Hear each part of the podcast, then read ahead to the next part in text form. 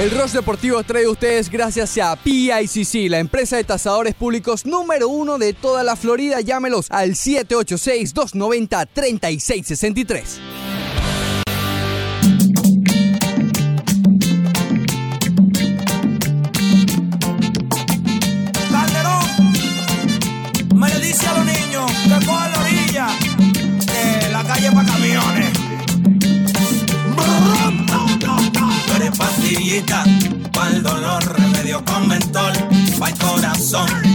Pastillita para el dolor, remedio con mentol, para el corazón. Que me la presión. Bien, así comienza el Rush Deportivo de hoy. 9 de la mañana, 4 minutos. Hoy es 10, miércoles 10 de julio del año 2019. Vamos a estar hablando del juego de las estrellas de las grandes ligas, de lo último referente a la NBA, al Miami Heat, qué ha pasado con Russell Westbrook. Vamos a estar conversando con Octavio Sequera, directamente desde Cleveland, para conocer sus impresiones de lo que le dejó este, eh, este, esta pausa del juego de las estrellas, tanto el Home Run Derby como el juego de estrellas, qué fue lo que mejor eh, salió, qué se pudiera implementar a futuro. También vamos a hablar de fútbol. ¿Qué pasa con Grisman, compadre? ¿Qué pasa con Antoine Grisman? ¿Qué pasa? El Real Madrid presentó a Militao hoy, una de las ruedas de prensa tal vez más aburridas que he escuchado en mi vida. Pero bueno, un jugador más para el Real Madrid. Todo esto y mucho más aquí en el Rush Deportivo. Ron, ron, ron, ron, ron. Dame luz pa' montarte toda la vuelta. Súbele los vidrios a todos estos guaremotes que no son nada de nada y vamos a hacer disparar. Tú eres pastillita, pa'l dolor, remedio con mentol, pa'l corazón. Tú eres pastillita, pa'l dolor, remedio con mentol, corazón. Y así arranca el Rush Deportivo. Actualidad Media Group. Actualidad Media Group es nuestra aplicación. Si no, lo, no la has descargado, hágalo ya para que nos escuches y veas a donde quiera que vayas. ¿Para qué? Es, es como mi. ¿Para qué? ¿Cómo estás, eh, Leandro Soto Pirela? Muy bien, Ricardo Montes de Oca. ¿Para ¿Qué qué? tal? ¿Todo bien? Eh, Yepes, how Muy are you bien. today? Very good. ¿Descansaste ayer? Un día bastante movido con el juego Bastante de las estrellas, movido, ¿no? descansé, es No. la respuesta a tu Sí, pregunta. sí, sí. Eh, pero todo bien, todo bien. Cuando no se descansa alrededor del deporte es que la cosa está bien. Es correcto. Eh, ayer yo tampoco pude descansar, y no precisamente por el deporte, porque ya después sí nos internamos a ver el juego de las estrellas. Correcto. Pero al salir de la emisora mm, tenía una misión pendiente en Montes de Oca, y te la comento. Costeña Day. Eh, Costeña Day, eh, y ya en par de semanas se acerca una fecha bastante importante para el Roche Deportivo, como lo es eh, la, la, la- A ver, maestro, por burlarte. Sí, sí, no. El comisionado. No, no, disculpa. Eh, la fecha del matrimonio de Banderita Villegas. Y ya hay que empezar a hacer los preparativos, ¿no? Hay que empezar a comprar la vestimenta. Y ayer. Ah, eh, ¿Qué pasó? Ah, sí, sí, el cosa. Eh, ¿Qué pasó? eh, y tuvimos que salir a comprar la vestimenta, ¿no? De, de- ah, bueno, te voy a poner mute, chico. ¿Qué pasa? Entonces, Ricardo, tan temprano en la mañana Lo te vas a poner lo eso. siento, lo siento, lo siento. Te Lo pongas así. Ok. Vamos a chequear los socios. Me- no, no, quita, quita eso. Dale, va- vamos, que llevamos dos minutos del programa. Sí, ¿no? Y entonces pasó? Ya, tuvimos que ir a buscar la vestimenta para, ¿me entiendes? El- Oh, ayer fue Sí. tu día. Sí, sí, Yo sí. tengo que hacerlo, compadre. Bueno, el de la costeña, todavía me falta buscar el mío. Sabes que siempre hay que buscar el de ella primero para uno saber cómo se combina. Ah, caramba. Sí, sí, sí, sí. Pero, que- ¿cómo que qué te- tú- uno tiene una misma cuestión? ¿Qué, Sí, te- qué- qué no, tantas opciones La tiene? corbatica hay que combinarla, ¿me entiendes? Bueno. Ver qué Eh, qué- qué- qué color Ya viene la boda de Villegas, Ya verdad. la boda de Eso Villegas, es sí. 10 días hoy, mira, justamente, es el sí, 20, ¿no? Exactamente, el 10, sí, el 20, el 20, correcto. No rifaste tu plus one entonces, va la no, costeña. va a la costeña, va a la costeña, sí. Muy bien. No Me- pude. Es, es lo más seguro para ti. Sí, hay una socia ahí que van a jugar en el, en el, en el torneo este de aquí de golf de Donald Trump, Ok. en el Doral, que querían ir el Plus One, pero no- me... ¿Se pelearon? Sí, sí, no me permitió. Eh, muy bien. Sí. Bueno, entendido esto, ya eh, luego lo hablaremos con el, el protagonista en cuestión. Pero bueno, eh, ayer, de- de- primero, primero la honestidad por delante. En este programa siempre es la honestidad por sí, delante. sí, siempre, siempre. ¿Viste todo el juego ayer? No, no, ayer Muy lo vi hasta alrededor de- del séptimo inning. Correcto. Sí. Entonces lo dejaste eh, 3 a 1, 3 a 1. ganando la Liga Americana. Te perdiste las dos carreras de la Liga Nacional que Sí, intentaron sí, remontar. Yo tampoco lo vi completo, pero vi un poco más. Vi hasta Sandy Alcántara. Básicamente lo vi todo. Nada más me faltó la última oportunidad de, de la Liga Nacional. Eh, Sandy Alcántara lució bien, empezando con los nuestros, aquí con, eh, con Miami. Oye, cuando lo presentaron, el hombre, digamos, hizo referencia al, al- el uniforme que tenían era el gris, que es el que a, mu- a- a mucha gente no le gusta ese. Ese es uno de los que a mí más me gusta. Me Sí, gusta a, más a mí el que no me gusta es el negro. El, El negro a mí no me gusta. Pienso que se pierden las letras y es muy difícil verlo, más que todo a la distancia, ¿no? Exacto. Sí. El gris, bueno, eh, es que el gris me parece más de béisbol, ¿no? Sí, el gris es un color usual en el béisbol. es que el gris se usa más que todo en el béisbol cuando los equipos están fuera de casa, cuando eres el visitante. Exacto, por eso es que dice Miami en vez de Marlins. Correcto. Entonces, si, si te fijabas, ayer la Liga Americana todos estaban vestidos de blanco, porque usualmente el blanco se usa Exacto. para cuando estás en casa. Exactamente. Entonces, ahí es la diferencia. Todos en la Liga Nacional estaban vestidos de gris para esto mismo. Muy bien. Entonces, eh, sí, cuando lo presentaron, él hace referencia, se señala Sí, en sí. el uniforme donde dice Miami. Me gustó eso. Me- Claro, gustó eso porque, vamos a estar claros, y, eh, este muchacho, Sandy Alcántara, ya ha pasado por dos organizaciones, la de los eh, Cardenales de, de San Luis,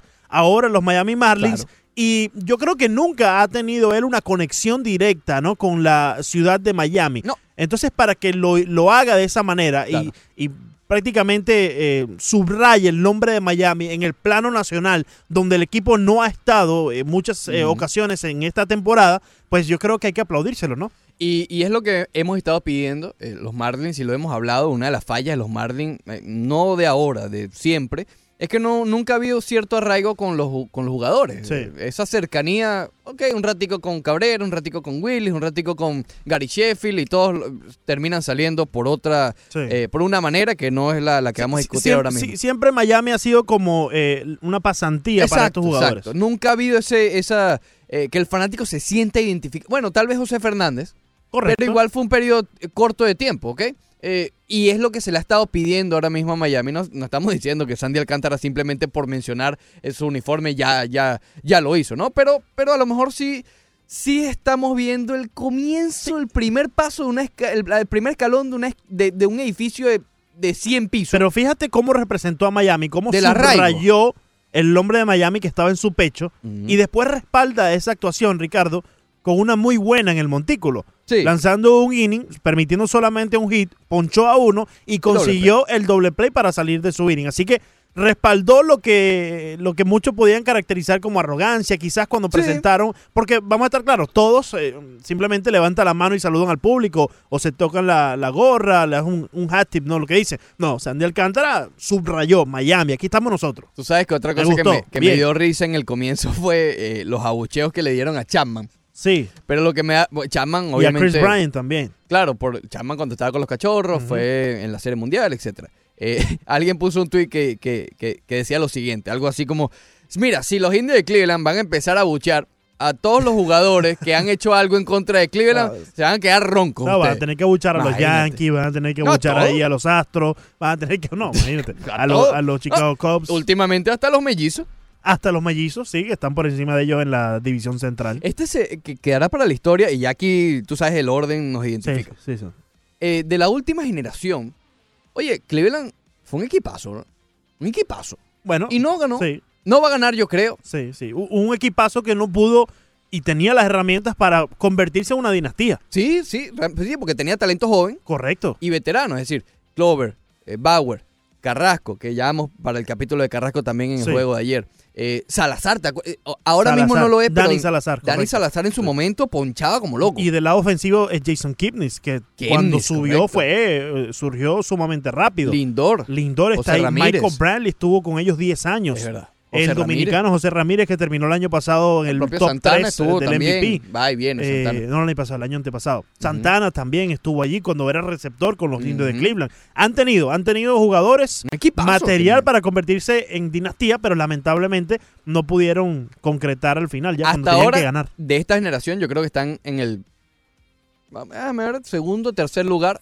Primero tienen que estar los Dodgers, que han llegado dos veces. Y Los- segundo deben estar los Rangers, Los Rangers. de los 2010-2011, o 2009-2010, no me acuerdo, que, ganaron, que llegaron dos- 2010 y 2011. No. ¿No diría los gigantes de San Francisco? pero los gigantes ganaron. Bueno, por eso. No, no, no, estoy diciendo de, las, eh, de los equipazos que no ganaron. uh, what could have been. Exacto. Los que pudieron ser. Que les Ok. faltó algo. Sí, sí. Bueno, porque lo fueron, pero no ganaron. Eh, Sí. Los indios de Cleveland, los Rangers de Texas, eh, los Dodgers hasta ahora de Los Ángeles, imagínate, dos series mundiales seguidas y, y- y por el camino que van van a ser una tercera. Eh, imagínate, perder Sí. tres series mundiales seguidas. Pero sí, yo creo que sí ha sido de los. Pero bueno, eh, eso es otra cosa. El punto es que ayer eh, en el juego de estrellas. eh, eh, no puedo decir. Exacto, el juego de estrellas ayer fue. eh, ok, estuvo bien, tuvo sus momentos. El jonrón de Joey Galo, el primer picheo que vio. eh, un par de, de jugadas buenas. Mucho picheo. Lo que pasa es que al ser mucho picheo, pero tantos pitchers, le quita Sí. un poco, ¿no? Porque si tú dices en, en un juego de béisbol normal, bueno, ocho entradas en blanco. Bueno, pero es que no vamos a tener a Justin Verlander lanzando nueve entradas ahí. Ricardo. Obviamente, pero al ser un duelo de picheo entre 200 lanzadores, le quita un poco el... Pero como un juego de las estrellas es entendible, ¿no? Y que, que en cada inning va a salir uno nuevo y que tengan todos buenas actuaciones desde el montículo, yo creo que le agrega a lo que es el picheo. Pero teniendo esto y saliendo quizás un poquito también del orden, eh, entendiendo que el espectáculo del Home Run Derby fue magnífico el lunes y que el juego de las estrellas en sí no fue quizás eh, tanto... Fue lo contrario. Exacto, no fue, no fue el espectáculo, no fue el espectáculo. Y quizás porque veníamos de un home run derby, ¿no? Que puso las expectativas tan altas. Y el juego, yo creo que ni este año ni los últimos años ha podido sobrepasarlo. Entonces, ¿por qué no sacarle más a ese espectáculo de home run derby, Ricardo? ¿Por qué no efectuar algunas cosas, implementar otras competencias dentro del home run derby? De por sí la gente estaba en el estadio de las 3 de la tarde. Entonces, ¿por qué no aprovecharnos y hacer otras competencias? Dentro del mismo home run derby, y bueno, terminas ese día con eh, el, el fantástico home run derby, que es eh, el- en verdad lo, lo principal, ¿no? Tú lo que quieres es hacer eh, tipo un evento, ¿no? No Sí. un evento aislado del Home Run Derby, sino Correcto. eh, concurso de habilidades. concurso de Eh, habilidades, poner un, ponerlos en el right field a los mejores eh, jardineros que han tenido más asistencias en la primera mitad de la campaña y ponerlos tirando desde el right field a tercera base para ver eh, qué, qué tan cerca pueden llegar de cierto target que le ponga en tercera base y así ir acumulando puntos. O sea, ¿no te gustaría ver a un Yaciel Puig lanzando desde lo más profundo Sí. en el right field para tercera base? Yo creo que eso sería... y la- Yaciel Puig contra Ramón Laureano. Oh, oh, imagínate. O, o- o quienes sean los que en ese momento tengan más asistencia desde el outfield. ¿No te gustaría ver eh, en la, la- los jugadores que mayor cantidad de doble plays hayan eh, eh, hecho a lo largo de la primera mitad de la campaña? Sí, hacer doble play. hacer también una agilidad de, de doble plays, a ver quién puede hacer el doble play más espectacular, esas jugadas, ¿no? O agarrar a los lanzadores tal vez con más control También. y también. poner quizás una zona, qué sé yo, 100 puntos en la esquina superior derecha, algo. Sí, Sí. pero entiendo lo que va. Sacarle un poco más de, de provecho a ese día que no solo sea el honrondero. Hay tantas cosas en el béisbol. El béisbol es, es un deporte de tantas incidencias que yo creo que puedes agarrar La rapidez entre. Claro, agarras a, a, eh, Billy Hamilton y al otro más rápido de la Liga Nacional y los pones a competir en una eh, 60 yardas a ver quién es más rápido. Contra Freeze. ¿Por qué no? ¿Por qué no? Le agregas al espectáculo, ¿no? Y no solamente te, te cierras en lo que es un home run derby. Y tienes a esa gente consumiendo en el estadio desde las 2 de la tarde. Claro, claro. Y ¿no? disfrutando, Y, el espectáculo de la televisión prácticamente abarcas todo un día. Imagínate todo lo que pudiera sacar Statcast de Oh, todo eso. No, no, sería magnífico. Que si en el picheo, la, la rotación, el RPM, el, el- en Sí. la rapidez, el- la salida de velocidad de sprint. Agarrar y poner a, lo- fin. a los bateadores que tengan más hits hacia la banda contraria y ponerlos a batear hacia la banda contraria. Y hacer de eso otra, otra competencia dentro de, del primer día del juego de las Sí, estrellas. se pueden sacar muchas cosas. Muchas creo, cosas, que, sí. creo que, y, y- y vamos a entrar en este, en este tema innovar, más ¿no? adelante. Eso va a innovar el juego y hacerlo más grande. El béisbol tiene demasiadas cosas que se pueden exprimir. Pero está manejado ahora mismo yo creo que por gente que no es creativa, ¿será? A ver, ayer fue la tapa del pomo, la tapa, la, la gota que derramó el vaso. eh, escuchar a Tony Clark, que es el, el presidente del sindicato de jugadores, básicamente criticar a Mookie Betts. Criticar a Mookie Betts porque él no le ha sacado provecho a su imagen. Brother, ¿qué te pasa? ¿Tú no eres el presidente del sindicato? La solución no debería... Es que están viendo... A ver, lo hemos dicho aquí incansablemente y lo vamos a seguir diciendo. El béisbol tiene un problema. Pero no es en el deporte, no es en la pelota, no es en el, en el, en el picheo, en correr a primera. No, el problema eh, eh, es con esto. El marketing, sacarle más provecho a Mookie Betts o hacer lo que estás diciendo tú, sacarle... Ok, tienes ese espectáculo buenísimo. No te quedes allí. Trata de, de dar más. Ok, trata de exprimir más. Porque el que va a sacar más beneficio eres tú. No puede ser que en el juego de estrellas el tema sea que Tony Clark está criticando a Mookie Betts y que Justin Verlander dice que las pelotas están pinchadas. No puede ser, es que no tiene sentido que ese sea el tema en un no es fin de semana de estrellas, pero ustedes me entienden. En esta pausa de las estrellas. Esos son lo- los dos temas que sacamos de, las estrellas. Sí, en vez de estar hablando del magnífico bueno, espectáculo. agrega, agrega Vladi. Eh, claro, pero, pero ya eso pasa de- dentro de las líneas, ¿no? Pero lo polémico está allí, en lo de Tony Clark y en lo de Justin Verlander con Rob Manfred. Dentro del juego Claro. tenemos el espectáculo de Vladimir Guerrero Jr., obviamente. Tenemos también el juego de las estrellas como tal, que, que aunque ayer quizás el juego fue un tanto aburrido, pues por lo menos eh, ves la cantidad de estrellas que están en las grandes ligas una noche en el mismo campo. Ayer tal, tal vez fue lo contrario al home run derby. En el sentido de, ¿te acuerdas que yo te mencionaba que eh, la única crítica del home run derby que tenía era la experiencia por televisión? Por Claro. tantas cosas, es tan rápido que probablemente en persona haya sido mejor. Sí. Yo creo que el juego de estrellas es mejor desde la televisión. Con las Sí. entrevistas. Oh, no, es especial. Las entrevistas de, que estaba Cody Bellinger y, y Christian Yelich al mismo tiempo Sí. entrevistas. En, Eso en su momento entrevistaron a todos los Houston Astros, entrevistaron A Alex Bregman, Michael Brantley y George Springer, que estaban los dos en la outfield y en tercera base estaba Bregman. Eso estuvo Las genial. camaritas, es decir, La- las camaritas que le ponen al coach de pr- de primera y está tercera. buenísimo. Eh, Esas son las ideas de las cuales estamos hablando, que estamos viendo que ciertas se implementan, pero que hace falta explotar un poco más el producto. no, no, la- no las dejes en el, en el- sí, no, la- no el las dejen de una, no las engavete. Sin embargo, hay tres fileticos en el béisbol que lo vamos a tratar en la próxima parte. Uno, se trata de los lanzadores jóvenes que aquí hemos hablado bastante. Otro es algo que dio, bueno, el otro ya lo soltaste, que es la implementación de cosas nuevas en, el- en la pausa de las estrellas. Sí. Y otro se trata de Nelson Cruz. Oh, oh, oh.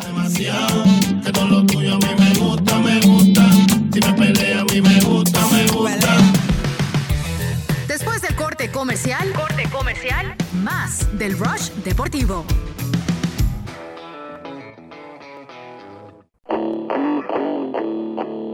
Seguimos con el Rush Deportivo. Me gusta. Lo beso prohibido, lo que he escondido me gusta. Que te hablen bajito así respiradito te gusta. Donde haya peligro y lo que sea prohibido te gusta. Es malo, pero es que me gusta. Y sí. Arroba yo sé 990 ESPN Deportes en Twitter, en Facebook, en Instagram, en YouTube. Búsquenos como 990 ESPN Deportes, también en 990 ESPNDeportes.com. Allí eh, encontrará los mejores audios y también los podcasts de la semana. Y hablando de comunicarse con nosotros, también las líneas 786-801-5607. Alfredo Zamora dice, eso sería bueno, pero si con el derby son tres horas, con todo eso sería un día entero. Eh, es que el derby se puede quedar igual, que empiece, empezó cuando, a las 8, ¿no?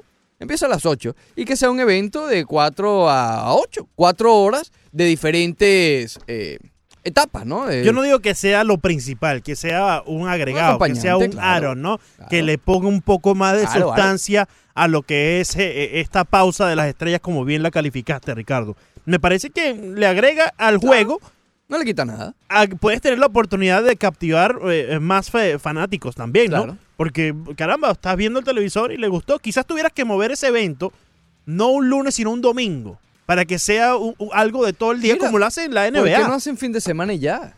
También, correcto. Que, que paren las actividades el jueves, sea sábado y domingo los eventos y Sí. el martes. Un día antes o el miércoles, qué sé yo. Eh, porque sí, es, es verdad. Aquí estamos. Porque eh, es, ese evento que estamos hablando ahora mismo es perfecto para un sábado. sábado o un domingo, Tú tú, sabes que la gente está en la casa. Y pones el televisor y mira, y ves el, el duelo de, de rapidez, el Exacto. duelo de, de acertar el tiro del catcher a segunda, qué sé yo, que es más rápido y lo dejas ahí prendido mientras tú comes, qué sé yo.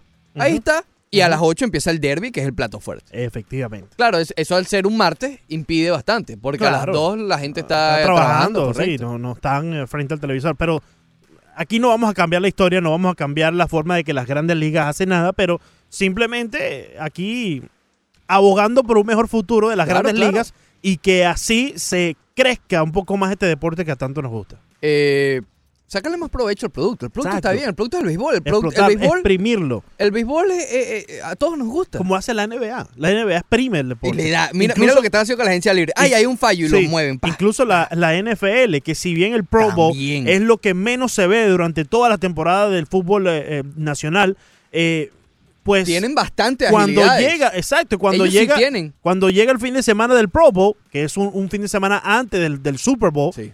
Ellos hacen agilidades, hacen que el quarterback tenga que lanzar. Ahí está el video de Dan Marino. lanzan, ¿No has eh. visto el video de Dan Marino? Claro, Que claro. obviamente ya Es después de su retiro, correcto. pero que se ha, se ha vuelto viral en las redes sociales, que él lanza una pelota en un círculo que le ponen Y pasa por allí. y pasa por allí. Entonces ahí va a- acumulando puntos. A mí eso me gusta y Me- te lo me gusta, me gusta. mucho Sí. esa idea. Pero, insisto, uno de los cambios tendría que ser pasarlo al fin de semana. Porque es un evento Sí. largo, una transmisión de 6, 7 horas. ¿Y por qué no? Tú haces esos, ese, ese evento, ese, ese evento masivo con el derby, con eh, la, la, eh, course, eh, agility course, lo haces el sábado. Y estás todo un Claro. día transmitiendo eso. Y llega el domingo y tienes tu juego de las estrellas. Tranquilito. Exacto, le das lunes, martes libre a los jugadores y el miércoles regresa a la batalla. A mí me parece bien. Y que Vamos el- a tener el- que hablar con el socio. El viernes es el juego de las celebridades. Sí. ¿Entiendes? Viernes celebridades, softball, eso, Nosotros ¿sabes? nos viniera bien el trabajito ese que tiene más. Es que el problema, Leandro, son los, eh, ¿cómo que se llaman? Los tradicionalistas en el béisbol. Que no todo está perfecto. No. Y nadie va a cambiar el deporte. Solamente vas a exprimirle Claro. todo lo que te da un deporte tan maravilloso como el Sí. béisbol. Mira, en el baloncesto es sencillo, es driblar y meter. Sí. Oye, en el béisbol hay tantas cosas que se le puede exprimir. Robo de base, eh, bate corrido. Eso no hay en otros deportes. Batear hacia la banda contraria. Patear a la banda contraria, alar la pelota, el launch angle. El eh, que eh, vaya a buscar el fly ball, el, el que mejor tenga. el- eh, ahora con el stack gas, El tú es- puedes hacer una competencia bien, bien, espectacular. Midiendo los outfields buscando un fly ball. eh, Exacto. a- a- El sprint, el, el velocidad de sprint, de apenas sale el batazo. y no solamente están en contra de todo esto los que tienen esa, esa tradición hacia el béisbol, sino también los propios equipos que no van a poner ahí a un Christian Yelich a que pueda lesionarse. Creo que la NHL Ese es el problema también. también lo hace. Estamos cuidando mucho a los peloteros. Demasiado. Yo entiendo que cuidemos, que eliminemos la jugada en home por lo que le pasó a Buster Posey, ¿no? Pero Ah, tampoco. Pero, pero una competencia de tiro de right field a home no le hace daño. Claro, o, Imagínate. o- o un sprint de Billy Hamilton contra el Freeze tampoco, Tampoco. le va a hacer daño, ¿no? Uno en un millón va a sufrir un hamstring, como lo va a sufrir al día siguiente en el juego en un sprint igual. Es decir, es, es- es- Claro. eh, es una excusa tonta. En la NH- NHL también hacen este concurso de, de la agilidad. de, de habilidades, de agilidades y le da un matiz también interesante. Lo que pasa es que, claro, uno naturalmente sigue menos el hockey sobre hielo, pero sí lo tienen. Y, y hablando de, de esos cambios, ayer me llamó mucho la atención y les pasé a ustedes el tweet en la noche de Nelson Cruz. Nelson Cruz no está en el juego de las estrellas. Eh, Nelson Cruz fue el que se tomó el selfie con el, con el umpire aquí sí, en Miami. Con. Joe West. Con Joe West, Que correcto. yo tenía entendido que Joe West ese era su último. Sí, sí, bueno, todavía está por ahí. estrella, todavía está Todavía. ¿no? Sí, sí, todavía Bueno. está. Eh, en fin, eh, un- uno de estos portales pone una encuesta de qué le cambiarías o qué agregarías ahora al juego de estrellas, más o menos lo que estamos hablando. Eh, pero a la temporada, no al juego de estrellas, sino a la temporada como tal. Y dice cosas muy interesantes. A ver, eh, él propone, a ver, cuatro o cinco cosas. Dice lo siguiente. Eh, bateador designado universal, ese, ok, eh, es un poco subjetivo y más que él es un designado, ¿no? Entonces, digamos que ese lo podemos pasar un poco por alto. A mí me gusta, Y que ya pero está bueno. bastante avanzado entre lo que quiere hacer las grandes ligas. A mí me gusta, pero bueno. También, a ver, yo, yo aquí estoy entre dos aguas, porque a mí no me molesta tampoco que estén los bateadores. Ok, les da una diferenciación a la americana, Sí. pero tampoco me pondría a llorar si A- ponen la a- liga allí sí me quedo con el tradicionalismo. Te quedas con... Sí, sí me quedo con, tal como está. Pero si lo ponen, tampoco es que va... No, no, no voy a llorar. No, no me voy a sentar. Ok, está bien, ok. no- En- entiendo ya no he qué. jugado por regla, así mismo lo voy a ver. Porque también entiendo el por qué lo quieren cambiar, porque cada vez batean menos los lanzadores. Eh. Antes era, era distinto. Pero bueno, en fin, eh, aquí realmente lo que pase no me importa. Eh, que los prospectos él pone dominicanos, pero bueno, me- me- se refiere a todos los internacional, que firmen a partir de los 17 años y medio. Esta me parece magnífico. Yo creo que la mejor de las cuales él Sí, eh, pero puso tal vez más utópico. Sí, sí. Bueno, quizás no la edad, pero sí lo siguiente. Ok, lo siguiente es la implementación de un diploma de, me imagino, de, de high school, me imagino que será, eh, vía online para los prospectos, el- repito, dice dominicanos. Eh, aquí él abarca todo, todo el- el- los, los prospectos latinos. Sí, sí. Porque sí. ese es el problema. Si estos muchachos firman a los 16, pero ya lo hablamos la semana pasada, ya tienen un acuerdo verbal desde los 14, Ujú. vamos a estar claros. ¿Tú, crees- ¿Tú crees que un muchachito de 14 años va a estar muy motivado para estudiar? No, Y además tampoco va a tener tiempo. Y, y el padre no lo va a mandar a la escuela, sino que lo va a mandar al campo de béisbol Correcto. para que siga afilando sus habilidades y así Todo el, bono que le vayan a dar cuando llegue julio 2 sea mucho mayor. Exacto. Y después dice que ningún jugador debe ser firmado sin el diploma. Me parece genial esa parte. Que eso Porque pasa. aparte de lo que ya acabamos los de mencionar, pasa con todo, sí. Eh, aparte de lo que acabamos de mencionar, Ricardo, ¿qué pasa con ese muchachito que lo firmaron sí a los 17 años, pero que ya a los 19, 20 años no le rindió la carrera como pelotero que es el 90%. Y, y- y el dinero que le dieron en el bono no le va a durar toda la vida, ¿no? Entonces, por lo menos que tenga una base, una educación Claro. en la cual él pueda ingeniárselas, agarrar el dinero del bono y montar un negocio o invertir Claro. para que Bueno, así no, la vida no vida sea normal. solamente del béisbol, no, Claro. no, no se, no se encierre del- dentro de las posibilidades que le pueda dar el deporte, sino también la vida. Yo creo que el béisbol es uno de los deportes en, en el que la firma profesional vale menos. No en, no en dinero, sino en, en- en futuro. Porque mira, mira la cantidad de muchachitos que firman a los 16 años. Te aseguro, no sé el porcentaje exacto, pero la mayoría no llega. Porque ahí es que empiezas a, la- a- a las ligas menores, la mayoría no llega. Igual en, en el draft. Muchos no llegan y firman como profesional. Por eso digo que quizás sea la, que la de menos valor que tenga para tu futuro. Sin embargo, en el momento que la firmas, tú eres Mark Maguire. Tú eres Barry Bonds o lo que sea. ¿Ok? Albert Pujols. Para no me decir a todos los pinchados. Eh, pero, Te- te- tengo un temita con eso. pero ya vamos de- para allá. de lo Oh, que hay muchos ayer. filetes de béisbol, No, estamos Vamos espectaculares, estamos espectaculares. Pero entonces, la última cosa que dice Nelson Cruz, quizás es la más interesante para discutir y que me sorprende que venga de él. Porque, tú mismo lo decías cuando le mandé el tweet, es la siguiente. Lo largo de la temporada. Si lo está diciendo Nelson Cruz, que es un jugador respetado. Mira, hablando de suplentes de Tony Clark. Nelson Cruz puede ser un gran, eh, no sé si se le dice presidente, ¿cómo es? sucesor, Representante. su- eh, sucesor de, de Tony Clark. Exacto. Él, él dice, él, dice cosas buenas. Sí. Él no es un loquito que anda por ahí diciendo cosas, ¿ok? Eh, si él lo está diciendo, no es que él está en el sofá viendo el juego y se le ocurrió. es que eso se está hablando en, Sí, en- en los dogouts. En los clubhouse est- esta conversación está, está haciéndose, ¿no? Que Nelson Cruz haya tenido la oportunidad de hablar con Big Papi en su entonces y decir, caramba, mira, eh, esta, esta temporada es muy larga. Exacto. Esta temporada no solamente me quita eh, tanto tiempo de mi vida, sino que me quita tiempo al lado de mi familia, ¿no? Correcto. Y yo creo que sí podemos hablar de que los récords ya no van a tener la misma oportunidad los jugadores, pero también tenemos que ver el lado humano, Ricardo, ¿no? Claro. Porque si bien estos jugadores ganan cifras que pro- probablemente ni tú ni yo la vamos a ver, ojalá que sí, pero eh, esta gente también son humanos, ¿no? Y también tienen su derecho Claro, de claro. ir a estar con su familia por lo menos dos, tres meses del año. Y muchas veces cuando termina la temporada, si no tienes el nivel de Nelson Cruz, vas a tener que ir y jugar en la liga invernal para seguir manteniéndote. Claro. Porque tiene que seguir entrando dinero. Y también son humanos en el sentido de que los humanos se aburren. Y uno dirá, ¿cómo se aburre si También. está en grandes ligas? Sí. No, mira, eh, La uno, es- rutina. uno es humano, exacto. Tú, tú a lo mejor estás en el lugar donde quieres, con la persona que quieres. Pasan 10 años y ya usted se va a aburrir porque Sí. es humano. Nelson Cruz probablemente en un juego de julio o de agosto, con la división ganada o perdida, eh, oye, pierdes un poco la motivación. Claro, claro. y yo claro. creo que una solución podría ser, eh, el programa de hoy debería llamarse Ron Manfred en el Roche Deportivo. Porque estamos tratando de, tú sabes. Eh, una solución es, porque es utópico, entendiendo lo del béisbol, entendiendo los, los conservadores, entendiendo todo lo que ya habíamos mencionado, recortar la temporada lo veo pff, muy lejano. Pero lo que bastante hemos discutido acá, darle un torneo interno, darle un huesito, una motivación, un juguete, para que se, para que retomen esa, para que no se aburran. Ya, mira, a lo mejor en julio hay un torneo en el que a lo mejor, mira, los Marlins que no están buscando nada, o los, los Orioles de Baltimore, eliminan a los Dodgers. Oye, eso en el béisbol puede pasar. Y los Dodgers que sigan vigentes hacia sus aspiraciones a la postemporada y la Serie Mundial. Exactamente. Pero que exista un torneo dentro de una temporada tan larga de 162 partidos. Que despierte, que motive, que mueve. Exacto, que exacto. mueva. Que, que te dé una- un incentivo agregado. Un torneo de eliminación. ¿Tú crees que estos muchachos Pira Alonso y Vladimir Guerrero Jr. no estaban eh, motivados por el ¿Ves? millón de Ahí dólares está. que se les iba a dar? Ahí está, mira ese ejemplo. Excelente ejemplo. Un home run derby que es un jueguito.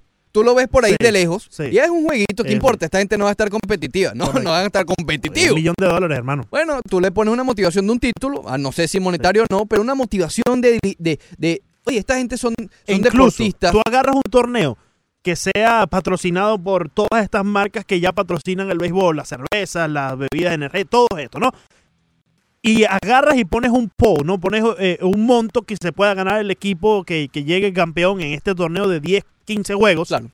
Y que ese dinero no precisamente se distribuya entre los jugadores del equipo campeón, sino que sea eh, para beneficio de X causa. Eso a muchos jugadores les va a motivar. Claro. Porque si hay, en todos los deportes es de esta manera, pero si hay un deporte que ayuda mucho a otras organizaciones sin fines de lucro, es el béisbol. Lo hacen mucho y eso hay que aplaudírselo, tanto a Ron Manfred como a todas las grandes ligas y a los jugadores, todos los que representan en la MLB. Así que yo creo que eso sería también... eh, a- a- Y ahí sigue además- la misma cantidad de juegos. Claro, Todo claro. va a seguir igual. Todos van a jugar sus 162 juegos. Todo Sí, igual. sí. Pero lo que pasa es que tienes que dejar un espacio en el calendario. Claro, tienen que meterle un poco más de cerebro a los que organizan el calendario. Probablemente si tú acortas el Spring Training, los 162 partidos no se les vea tan largo a un Nelson Cruz o a... Alargas o- más la temporada, dices tú. O sea, con No, la no. misma cantidad de juegos, pero en tiempo lo alargas. Tú mantienes los 172 Claro, partidos. pero alargo el No, tiempo. acortas el Spring Training. Que no sea dos meses de Spring Training Sí, como es ahorita. Porque ya los jugadores están internados desde... Hablando de cosas aburridas, eso es bastante aburrido. Entonces ya los jugadores están internados desde febrero, Sí. en muchas ocasiones. Hasta agosto, hasta Octubre septiembre. si llegas, Exacto, octubre si llega. imagínate. Entonces, yo creo que si acortas dos meses, ya esos dos meses extra que tiene la campaña de septiembre y a octubre si llega, pues eh, no se van a ver tan largos, ¿no? Eh, estoy de acuerdo, a ver, yo, yo estaría de acuerdo en eh, cortar la mitad del sprint training, pero insisto, vamos a ser realistas, eso en el béisbol no va a pasar. Yo creo que hay que darle, hay que darle un, un- moverlo. Yo pensé que Ron Manfred tenía más ganas de innovar el juego. No, lo- pero es que está, yo siento que Ron Manfred Sí. probablemente no sea así porque por algo es comisionado, pero la impresión que da, la ilusión que da, es que el hombre está lanzando flechas. Oye, hay que hacer algo. Eh, ponme al lanzador tres pies atrás del montículo. Ponme, va- eh, vamos a cambiar la zona de strike. Chicos, tengo ganas de poner un reloj aquí. ¡Ah, eh, eh, el relojito! Jacinto, No, eh. un reloj aquí, por favor. El catcher va muchas veces al montículo. ¡Eh, quítalo! Que cinco veces nomás. El boleto intencional. Esas son cosas. Sí. Que mira, lo del boleto, por ejemplo, es, es irrelevante, pero ¿cuánto te estás ahorrando? ¿Cinco segundos? ¿Diez segundos? Porque igual mientras hacen el anuncio y, que, y la gente no entiende nada, porque generalmente tú estás en el estadio y no entiendes por qué ahora hay hombre primero. No, y, y el hombre va caminando a primera base. Exacto. Ni siquiera trotan. Igual te tardas un, un- un poco, Sí. porque viene eso y después viene el coach Pero a está hablar. bien, está bien. Eso es insignificativo. Pero por eso digo, es- está haciendo cosas eh, que no entiendo. Mira, lo del reloj, que aquí lo hemos apoyado, el tiempo que le dan, que son dos minutos. ¿Quién se tarda dos minutos? Entonces es un problemón para poner el reloj, cuando va a ser igual. Lo de los receptores que van al montículo. Sí. Mira, Yo creo que la innovación tiene que venir en estas ideas de las cuales hablamos. ¿no? claro. Ahí es donde tiene que innovar. Como ha hecho la NBA. La NBA no ha cambiado mucho su regla de juego. Cambiaron lo del up and down, cambiaron lo de que tienes que estar los, los tres segundos, eso Claro. también lo influenciaron un poco más. Pero el béisbol solamente ha cambiado el juego en tal y no ha cambiado lo, lo de afuera, no ha cambiado ese, ese tradicionalismo. Mira ese- lo que hizo la NBA extra. ayer. Eh, aceptaron, todos los años hacen cambios. Sí. A- e- ellos no le tienen miedo a los cambios. Aceptaron lo- el challenge de los coaches. Ah, mira. Ahora tienen un challenge. Bien, bien. No sé si hacer con una bandera o algo, pero una falta y la puedes, la Bien. puedes. Tienes uno o dos, no recuerdo mucho. Tienes Creo uno o dos Creo challenges. que leí y tienes uno y es igual con las grandes ligas. Si lo fallas te lo quiten, si le... Esta es la duda que tengo. Yo lo creo aceptan. que así lo acepten, así lo pierde. Sí, bueno. y cuesta como un timeout. Obviamente lo, lo hicieron ayer en la tarde. A lo que voy es, O sea, te quitan un timeout también. sin importar si a usted le gusta más la... Exacto, si le- si- sin importar si a usted le gusta más la NBA o las grandes ligas o lo que sea, el modelo de negocio de la NBA en los últimos años ha sido realmente impresionante. La NBA ha pasado en 20 años, en 20 a- en, en 30, ¿ok? En 30 antes de Larry Bird y Magic Johnson, que era un... La gente comparaba la NBA con eh, algo callejero Sí. a estar compitiendo con las grandes ligas y con la NFL y cuidado, ¿ok? Y las grandes ligas, que tienen la historia que no tiene ninguna de las otras. No tiene, la- mira, ni se compara con la NBA. Y la historia de la NFL también es más, mucho más corta que el béisbol. Y, pero, pero- pero hace falta un manejo distinto, más ide- ideas Sustancia, hace renovadas. falta sustancia, sustancia. Claro, Filete, sacarle- hace, entonces hace no. falta filete. en Eh, Tony. Clark, ah, ya sé el problema. Mookie. Y, y- y- lo toman con Mookie Betts. Pero no te, Betts, no, te- véndete. no- no te me mandes a correr con eso. No te me mandes a correr porque eso también pica y se extiende. Vamos a recibir a Nelson antes de la pausa. Nelson, buenos días. Nelson, bienvenido, ¿cómo estás? Sí, buenos días, Leandro y Ricardo.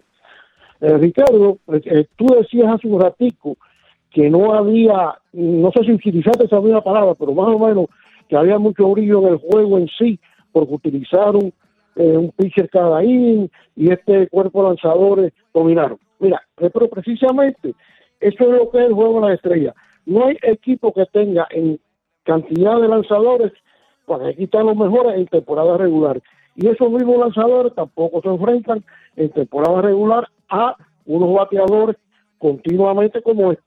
Ahora, yo lo que sí critico aquí es que es inconcebible que jugadores que lleven tres meses en grandes ligas participen, sea en el juego como en el derby. Se dice que muchos no quieren ir, sí, pero hay, hay otros que sí quieren ir y que llevan tiempo en grandes ligas. Así es. Eh, gracias, Nelson. Con respecto a los lanzadores, eh, a ver, yo no estoy criticando el uso de que no deberían lanzar más. No, no, no. Pero el hecho de que sea un duelo de picheo entre 200 brazos, sí le quita. Es decir, no, yo no estoy dando solución. Yo creo que la solución está en otro lado. Y no pasa nada. Igual yo me disfruté bastante el juego. Pero, pero bueno, un comentario eh, aparte. No es lo mismo ver nueve innings de Justin Verlander, de blanqueo, que no va a pasar, yo lo sé por qué, y está bien que no va a pasar en, en, en, en Juego de Estrellas, a ver un duelo de picheo entre 200 lanzadores. Ricardo, buenos días. Ricardo, bienvenido. ¿Qué pasa, muchachones? ¿Cómo Todo bien? Ricardo. Muy bien, mi hermano. Eh, ¿Está espectacular o más o menos espectacular? Magnífico estamos hoy. Está bien, está bien. Oh. Fenomenal. Entonces, eh, eh, eh, bueno, si está fenomenal, entonces predomina el azulito por ahí. De- Debe haber algo muy grande, una pancarta, algo que, Pancarta. que sea, que predomine el color azul. Sí. No el color gris, no el color gris ese blancuzco. Estaba tema, Ricardo, el tema, por Oh, favor. tapi- El tema, el tema es el siguiente. Ahí tenemos varios temas. Si pones el canal 51, vas a ver a la hermosura de Alex Morgan, Oh, que es barcelonista, en la guagua montada. Están caminando por todo Nueva York. Sí. Entonces, si vamos a otro tema, eh, eh, déjame saludar a mis amigos. Tú sabes que yo soy una gente muy, Siempre, muy siempre. Muy Mis decente. amigos nada más, eso no puede faltar. A Felipe, a Tony, Sí. que Tony tiene pesadilla con el, con el mejor del mundo. Y al señor Johnny, Johnny, A tú, tú serías tan amable de decirme bien, porque aquí te da fresquito cuando Messi juega con Argentina. Y cuando el 3 a 2 de Peñarol le enseñaron la camiseta, fuiste payaso con fiebre. Ah, un abrazo. Un abrazo, Ricardo. Si me preguntan, digo que nunca te vi. Después del corte comercial, corte comercial, más del Rush Deportivo.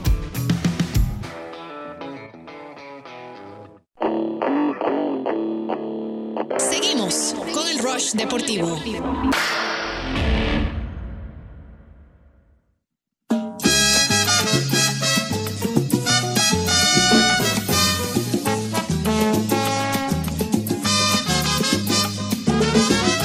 Les recomiendo que vayan a 990espndeportes.com. Allí siempre podrá encontrar los mejores audios del día, si no el programa completo, tanto de Roche Deportivo como de Menú Deportivo. Menú.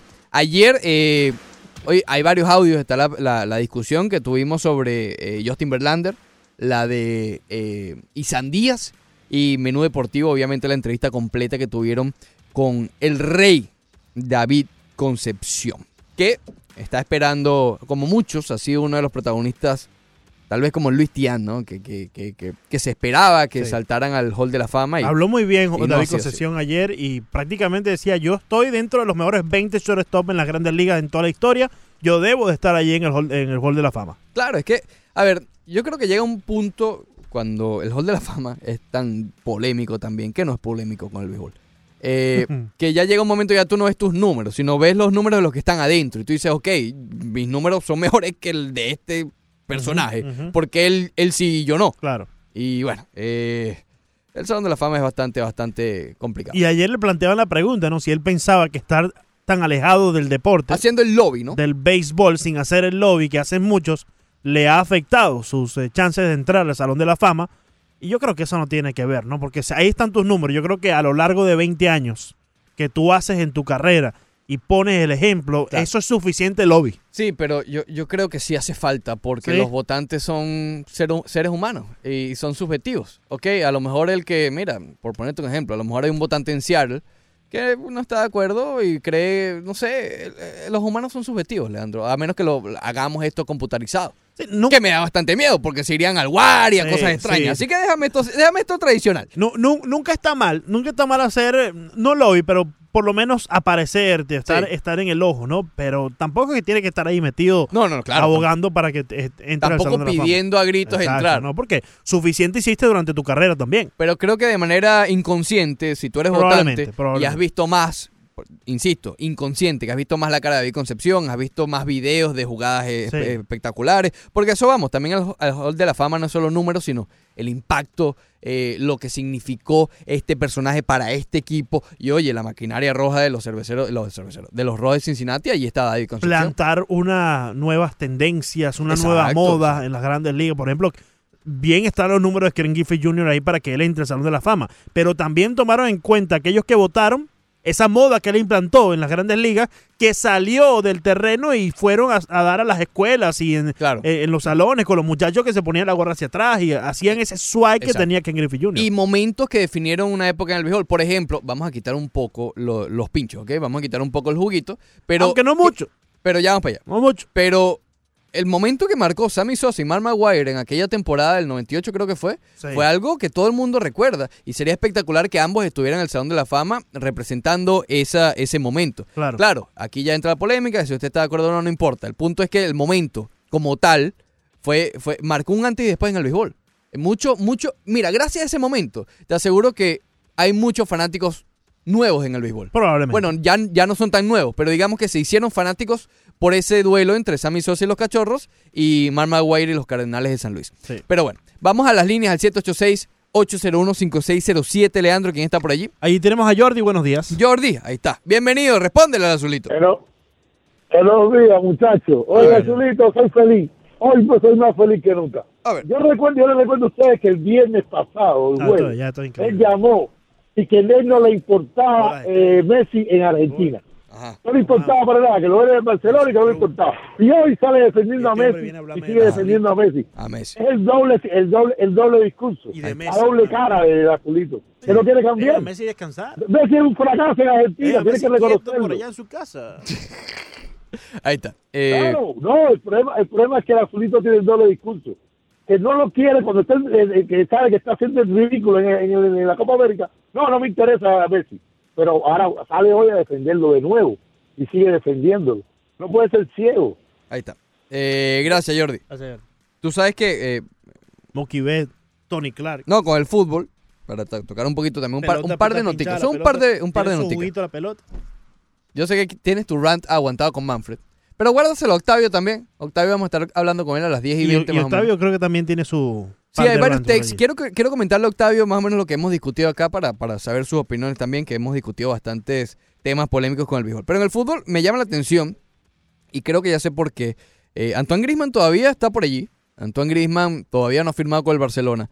Y estaba leyendo que están intentando darle la vuelta al- a la compra o al pago de la cláusula de Antoine Grisman con el Atlético de Madrid para que al propio jugador no salga perjudicado fiscalmente hablando. Acuérdate que esto es un, es un tema en España, ¿no? La cuestión de la hacienda, eh, eh, eh, de todas estas cosas que, ocurren eh, en España, ¿no? Entonces, esos 120 millones de dólares se están tratando de darle la vuelta a eso para que no afecte a Grisman. Y una de las soluciones sería que el propio Grisman pagara esa cláusula. Él mismo pague su cláusula de 120 millones de euros. Lo cual yo creo que, tendría que revisar, pero yo no sé si hay precedente de que el propio jugador pague su cláusula, eh, su cláusula de salida. Pero bueno, a lo mejor si no, si no paga esa cláusula va a tener que pagar un monto similar a, a Hacienda. Entonces, bueno, están por eso que se ha tardado. Pero supuestamente, supuestamente, me pasé, claro, ahora que se terminó la Copa América, Copa Oro, todo, eh, se espera que estas novelas retomen su curso, ¿no? Tanto la de Neymar, que esa sí se ha acelerado un poco con cuestiones de la ruptura que ya parece inminente con, con el Paris Saint Germain, de que no va a las prácticas, que no dice nada. Eh, en fin, ustedes ya conocen al muchacho. Los del Barcelona conocen cómo actúa Neymar cuando se quiere ir. Porque se lo hicieron a ellos, ¿ok? Ahora están viendo de lejos, eh, desde la otra parte del problema, cómo se lo hace el Paris Saint Germain. Si él está actuando así, es que olvídense que el hombre, he wants out, quiere fuera, quiere irse del Paris Saint Germain. Y con Griezmann también ha habido roces, pero aquí entra un poco más el punto del Atlético de Madrid, que está reacio a que le vean la cara de tontos, porque supuestamente desde febrero, desde marzo, lo cual sí es, sí es delicado, y ya te explico por qué, eh, ya tenían un acuerdo Griezmann y el Barcelona. ¿Qué pasa con esto? ¿Por qué es delicado? Oye, en esta época, el Atlético de Madrid se estaba jugando la vida en Champions frente a la Juventus con un resultado positivo en la ida, en el cual Griezmann no hizo nada. ¿Ok? ¿Tendrá algo que ver? ¿No tendrá algo que ver? No lo sé. Y también la liga tenían posibilidades. Sí, estaba complicado, el Barcelona estaba arriba, pero tenían posibilidades. Y que tu jugador, entre comillas, estrella, esté negociando con tu rival, el que está justamente arriba, realmente eh, eh, es un poco, es poco ético eso. Entonces, bueno, que se vaya a dar o no, lo más probable es que se dé. Sabemos que en el fútbol, muy pocas veces, cuando las dos partes quieren que se dé un acuerdo, no se da. En el 99.9% de las veces, si un jugador quiere ir a un equipo y ese equipo quiere a ese jugador, eso se termina dando, compadre. ¿Ok?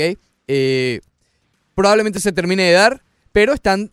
Por eso que se ha tardado tanto, le están dando la vuelta, sobre todo al pago, al pago de la cláusula de Antoine Grisman. Y la última nota de fútbol es que, bueno, que presentaron hace horas o hace minutos, lo que sea, a, a, Militao con el Real Madrid.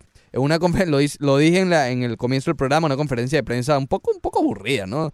Eh, no le hicieron preguntas. Es que, a ver, ¿qué tanto le vas a preguntar a Militao? Que hoy no es titular. Es decir, es un es más un fichaje para futuro, un fichaje para reemplazar tal vez a Sergio Ramos o a Barán en su momento. Pero el año que viene va a estar, o el año que viene, en los próximos meses, cuando comience la temporada de la temporada nueva, los titulares van a ser Barán y Sergio Ramos. Entonces, ¿qué tanto le vas a preguntar a, a, a- a Militao? Pero bueno, ya, ya tienen su nuevo, su nuevo refuerzo el Real Madrid. Vamos al 786-801-5607 para seguir comentando acerca de este tema del fútbol. Tony está con nosotros. Buenos días. Tony, bienvenido. Buenos días, muchachos, buenos días. Dime, Tony. Ah, pri- primero, para, decir algo sobre el béisbol. En- antiguamente en Cuba, el, el juego de las estrellas se hacía el más rápido de la vuelta al cuadro, el más rápido de home a primera, eh, se hacía tiro, tiro de los jardines al, al home, ponían un barril y, y ahí hacían la competencia que la metía por ahí. Hacían varios, varios, varios, varios, varias competencias diferentes, ¿me entiendes? En, en el juego de las estrellas. Y sobre el, sobre el fútbol, déjame hacer una aclaración. Los jugadores son quienes pagan la cláusula de recesión.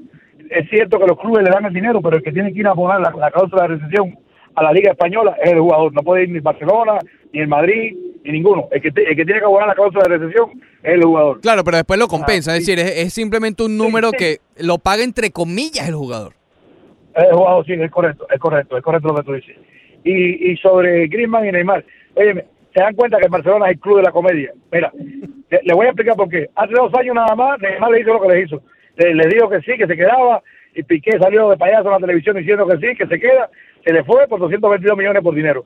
Y el año pasado fue Griezmann con el famoso video de que, pam, pam, me voy, que se me voy para Barcelona, que voy para aquí, y lo dejó otra vez y tocó la pelota. Y ahí están los dos otra vez ahora. El, el Barça, por cierto, con el dinero del Barça, compraron a Dembélé y a Coutinho, que son los dos que quieren dar por, por él ahora, por Neymar. Eh, no, no, es, que, es que te digo, ese, ese club no es que lo entienda, es el club de la comedia.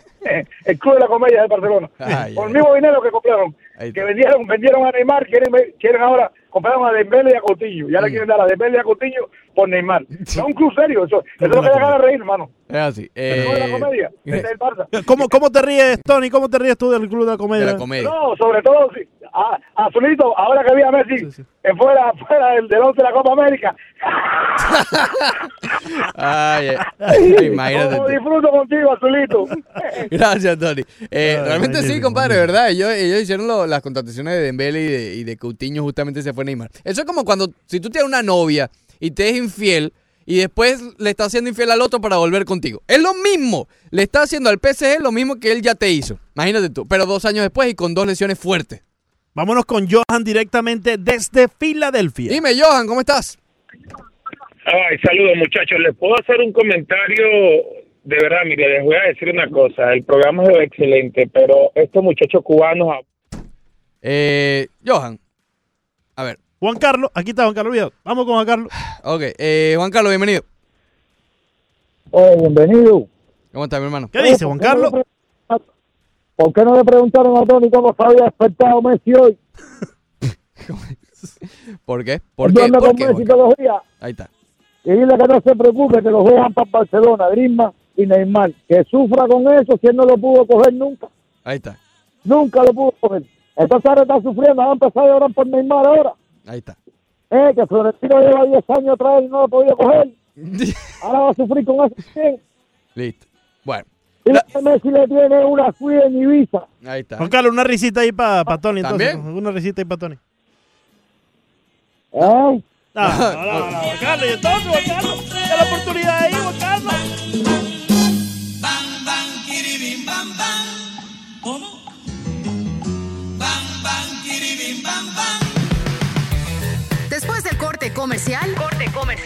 Más del Rush Deportivo.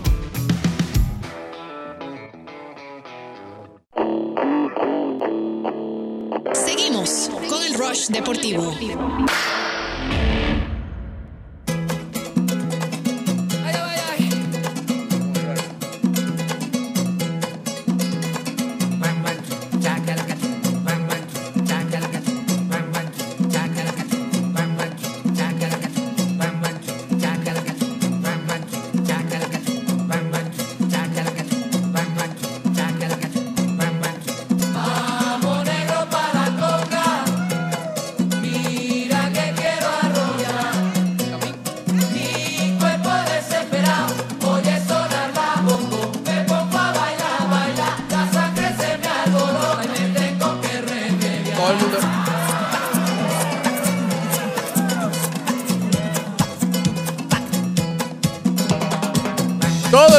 Sabe, Leandro Soto. Todo el mundo lo sabe. Leandro Soto y Ricardo Montes de Oca hasta las 11 de la mañana por la 990 ESPN Deportes. Recuerde nuestros puntos de contacto 786-801-5607 y en las redes sociales estamos en Twitter, en Instagram, en Facebook y en la página web. Busque en todas esas redes sociales ESPN Deportes Miami 990 y lo va a conseguir. YouTube también. YouTube está espectacular, Leandro Soto. Está espectacular ese Sí, YouTube. sí, sí. Ahí tenemos la entrevista con David Concesión ayer que efectuó eh, Menú Deportivo. Fernando Reaza, Brother y Serpa. También están los comentarios y la discusión que teníamos acerca de el eh, pronto.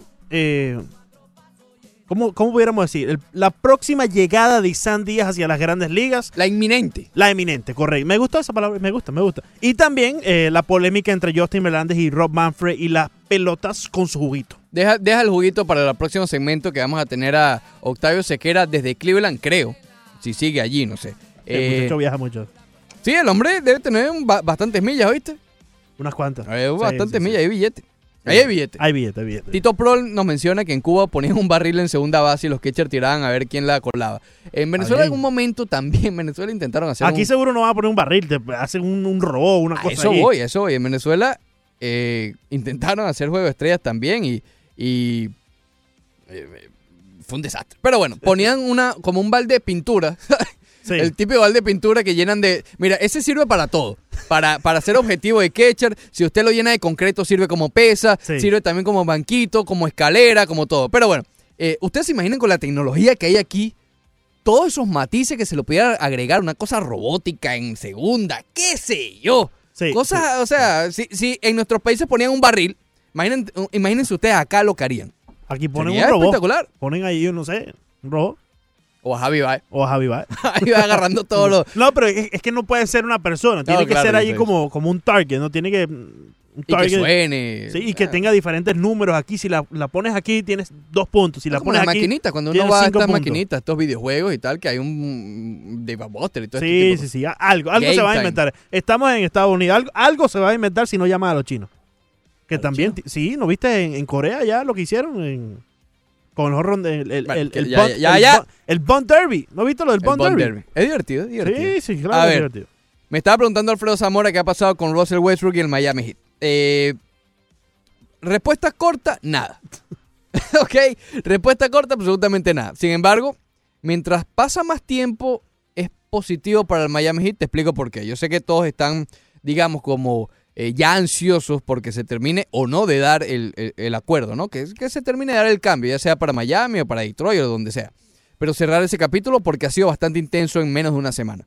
Pero, eh, como cualquier negocio, como cualquier eh, tienda, como cualquier lo que sea, el que está vendiendo, en este caso Oklahoma, va a tantear el terreno. No se va a ir por la primera oferta, ¿ok? Eh, y más teniendo todos los picks que ya recibiste por Paul George. Sam Presti y el Thunder de Oklahoma realmente no está apurado.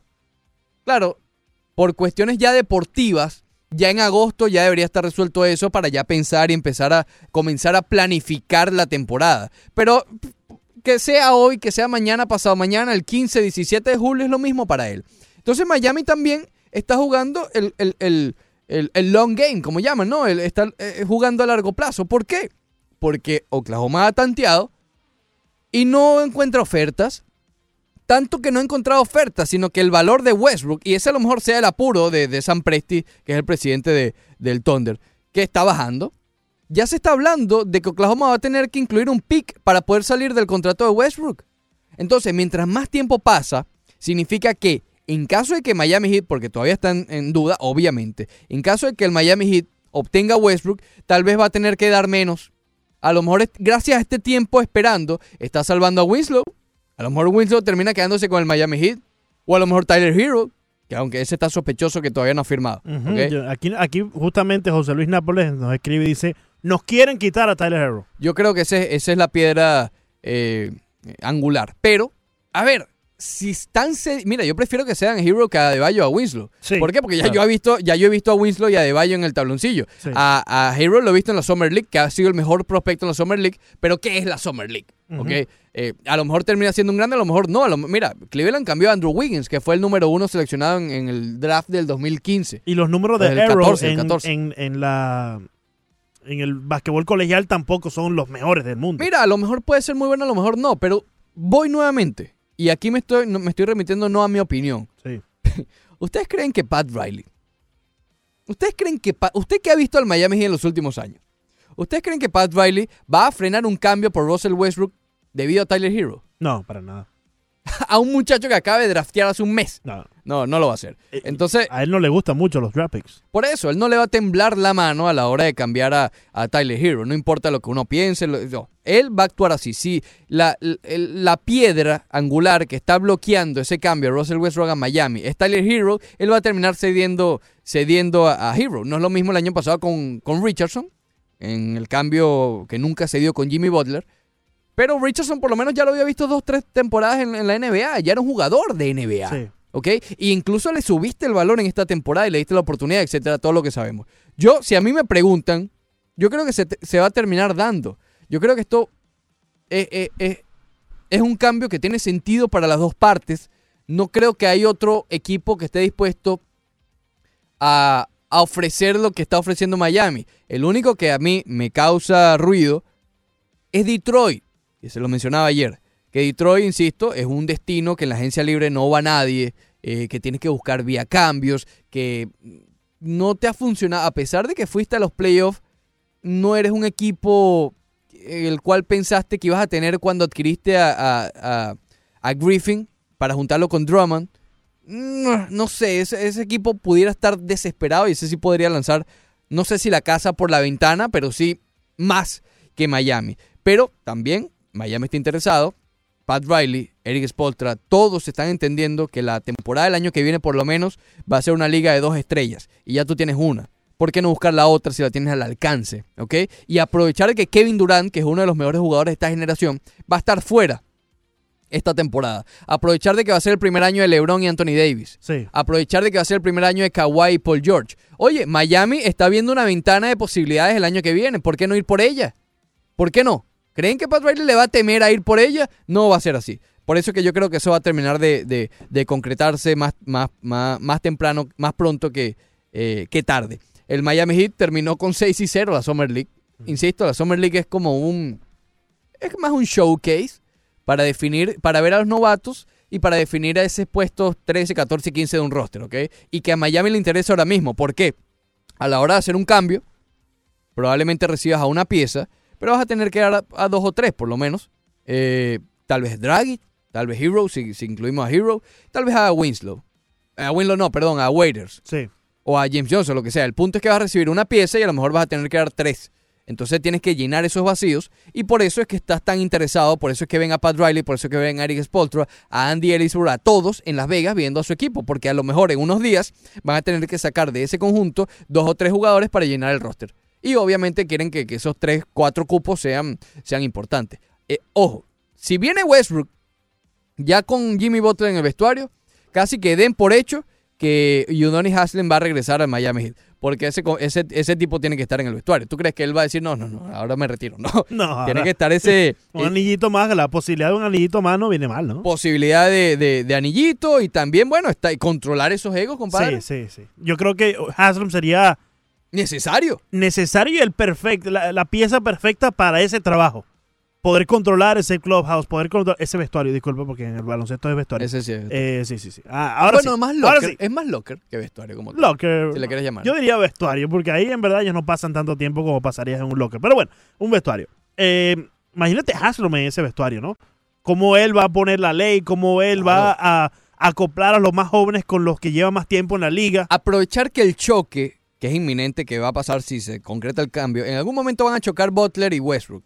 Pero sacarle el provecho a ese choque. O sea, proyectar esa energía y esa Sí. rabia contra los rivales y no contra ellos mismos. Y que Haslam ya ha tenido que, que hacerlo, ¿no? Él ya ha tenido que estar en esa posición cuando Y- estaba el Big Three allí. Y el Harlem, el popular, si tienen algún inconveniente. po- Por ejemplo, Westbrook chocó con Joel Embiid y quieren golpearse. Popular Haslam. Harlem es, coach, let me eh, Entra, eh, méteme a mí en el taloncillo, yo me encargo de esto. ¿Cuántas técnicas tengo ahí? Eh, Eh, no me importa, que me voten a mí, pero que no voten a Westbrook ¿cuán- no voten a ¿Cuántos Butler. foul, cuántos foul tiene ahí eh? ¿Tú te imaginas, Leandro, Harlem.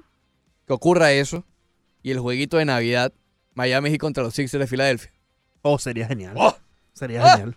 Jimmy Butler y Russell Westbrook. Aunque yo creo que va a ser eh, Lakers Clippers. no, bueno, claro, pero son como cinco juegos. Sí, bueno. no, Lakers Clipper va a ser probablemente el prime, el Sí, de la por serie. eso te digo, el Prime es el que más se ve, el más importante. Golden ¿no? State va a estar. ¿Por qué Pero va a estar? a- al mediodía que pongan Heat 76ers. Puede ser el juego de las tres. Exacto. Ah, bueno, no, porque el de los Lakers y Clippers a lo mejor, como es en el oeste, va a ser el de las 10 de la noche. El último. El Prime, Prime, Prime.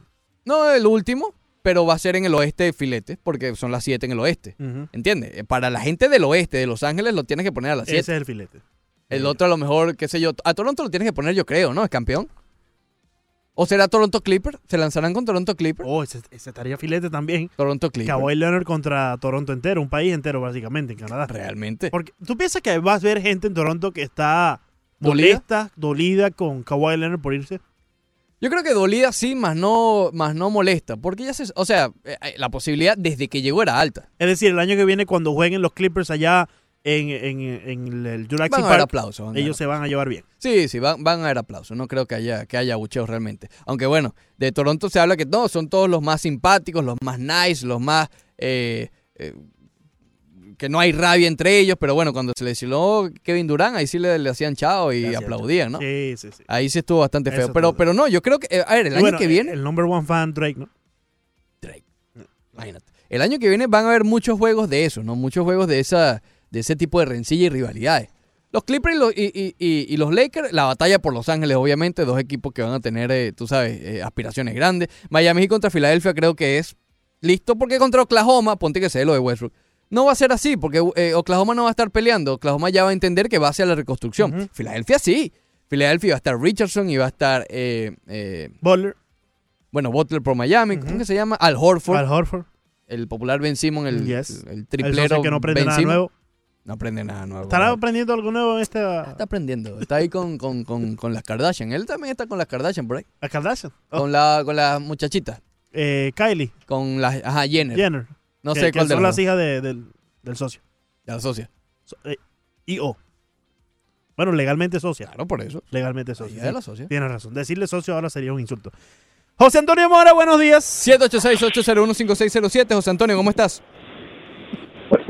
Buenos días, Ricardo, ¿cómo están, Leandro? Muy bien, mi hermano. ¿Qué tal, hermano? Buenos días. Mire, tocando el tema del béisbol, que fue Espérate, que, espé- espérate, que suenas un poco ronco. No, ronco no. ¿Te Está... tomaste el té esta mañana? Perdón, perdón. Ahí Ahora te sí. escuchamos mejor, Antonio. A ver, adelante. Ah, ahora sí, con el tema de, de los venezolanos, de lo que dijo Nelson Cruz Sí. Sobre lo, lo- la, la propuesta para los jóvenes. Sí. Por ejemplo, en mi caso, en caso muy cercano, mi sobrino, mi sobrino juega béisbol de, de, de 6 años. Y él apenas tiene 13 años ahorita. Ujú. Y a él lo están invitando, lo que le llaman los, los buscones, eso.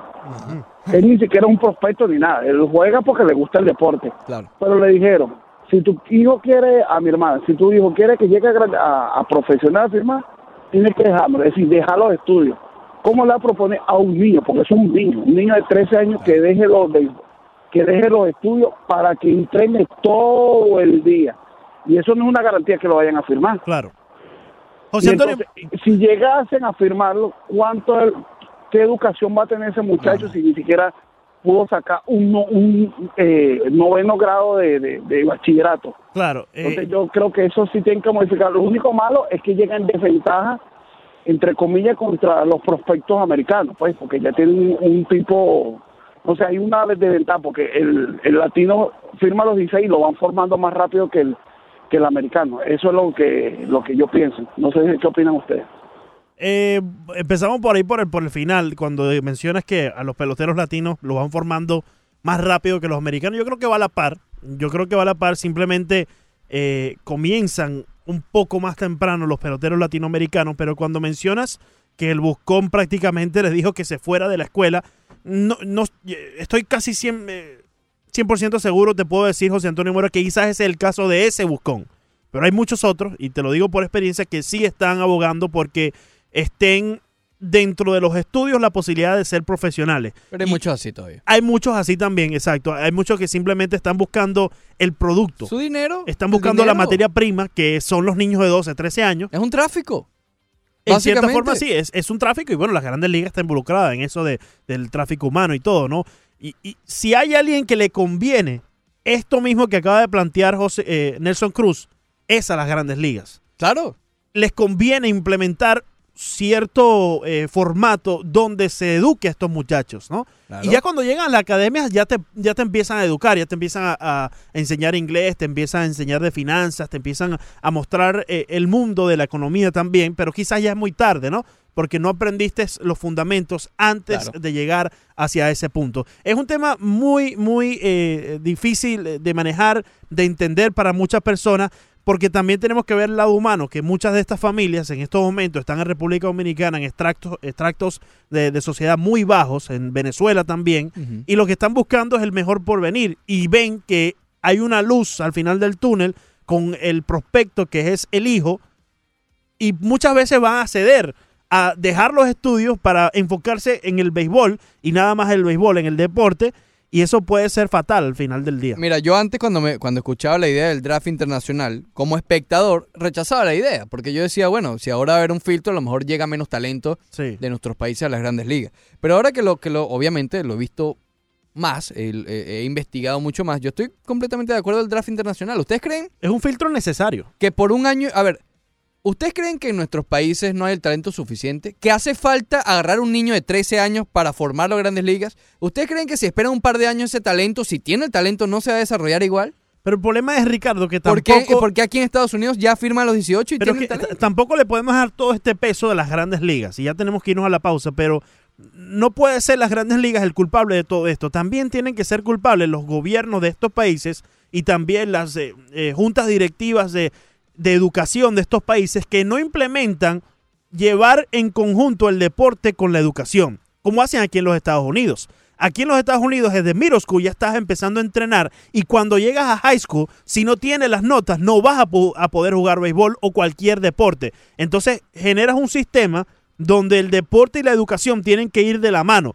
Yo no veo eso en nuestros países. Yo no veo que en Venezuela o en República Dominicana, en Puerto Rico o en otras partes, en Puerto Rico sí porque ellos son parte del draft, pero en, en los países donde más sale la cantidad de peloteros, no veo que exista un sistema donde prácticamente sea obligado que tengas que pasar por el filtro de la educación para que después puedas así ver si tienes futuro o no en las grandes ligas o en el deporte, en el béisbol. Ya regresamos con el rush.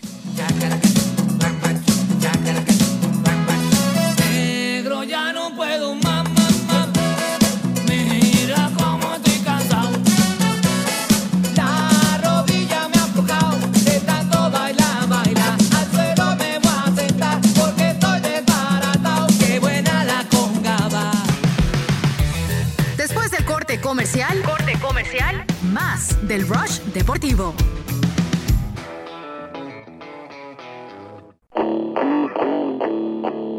Seguimos con el Rush Deportivo.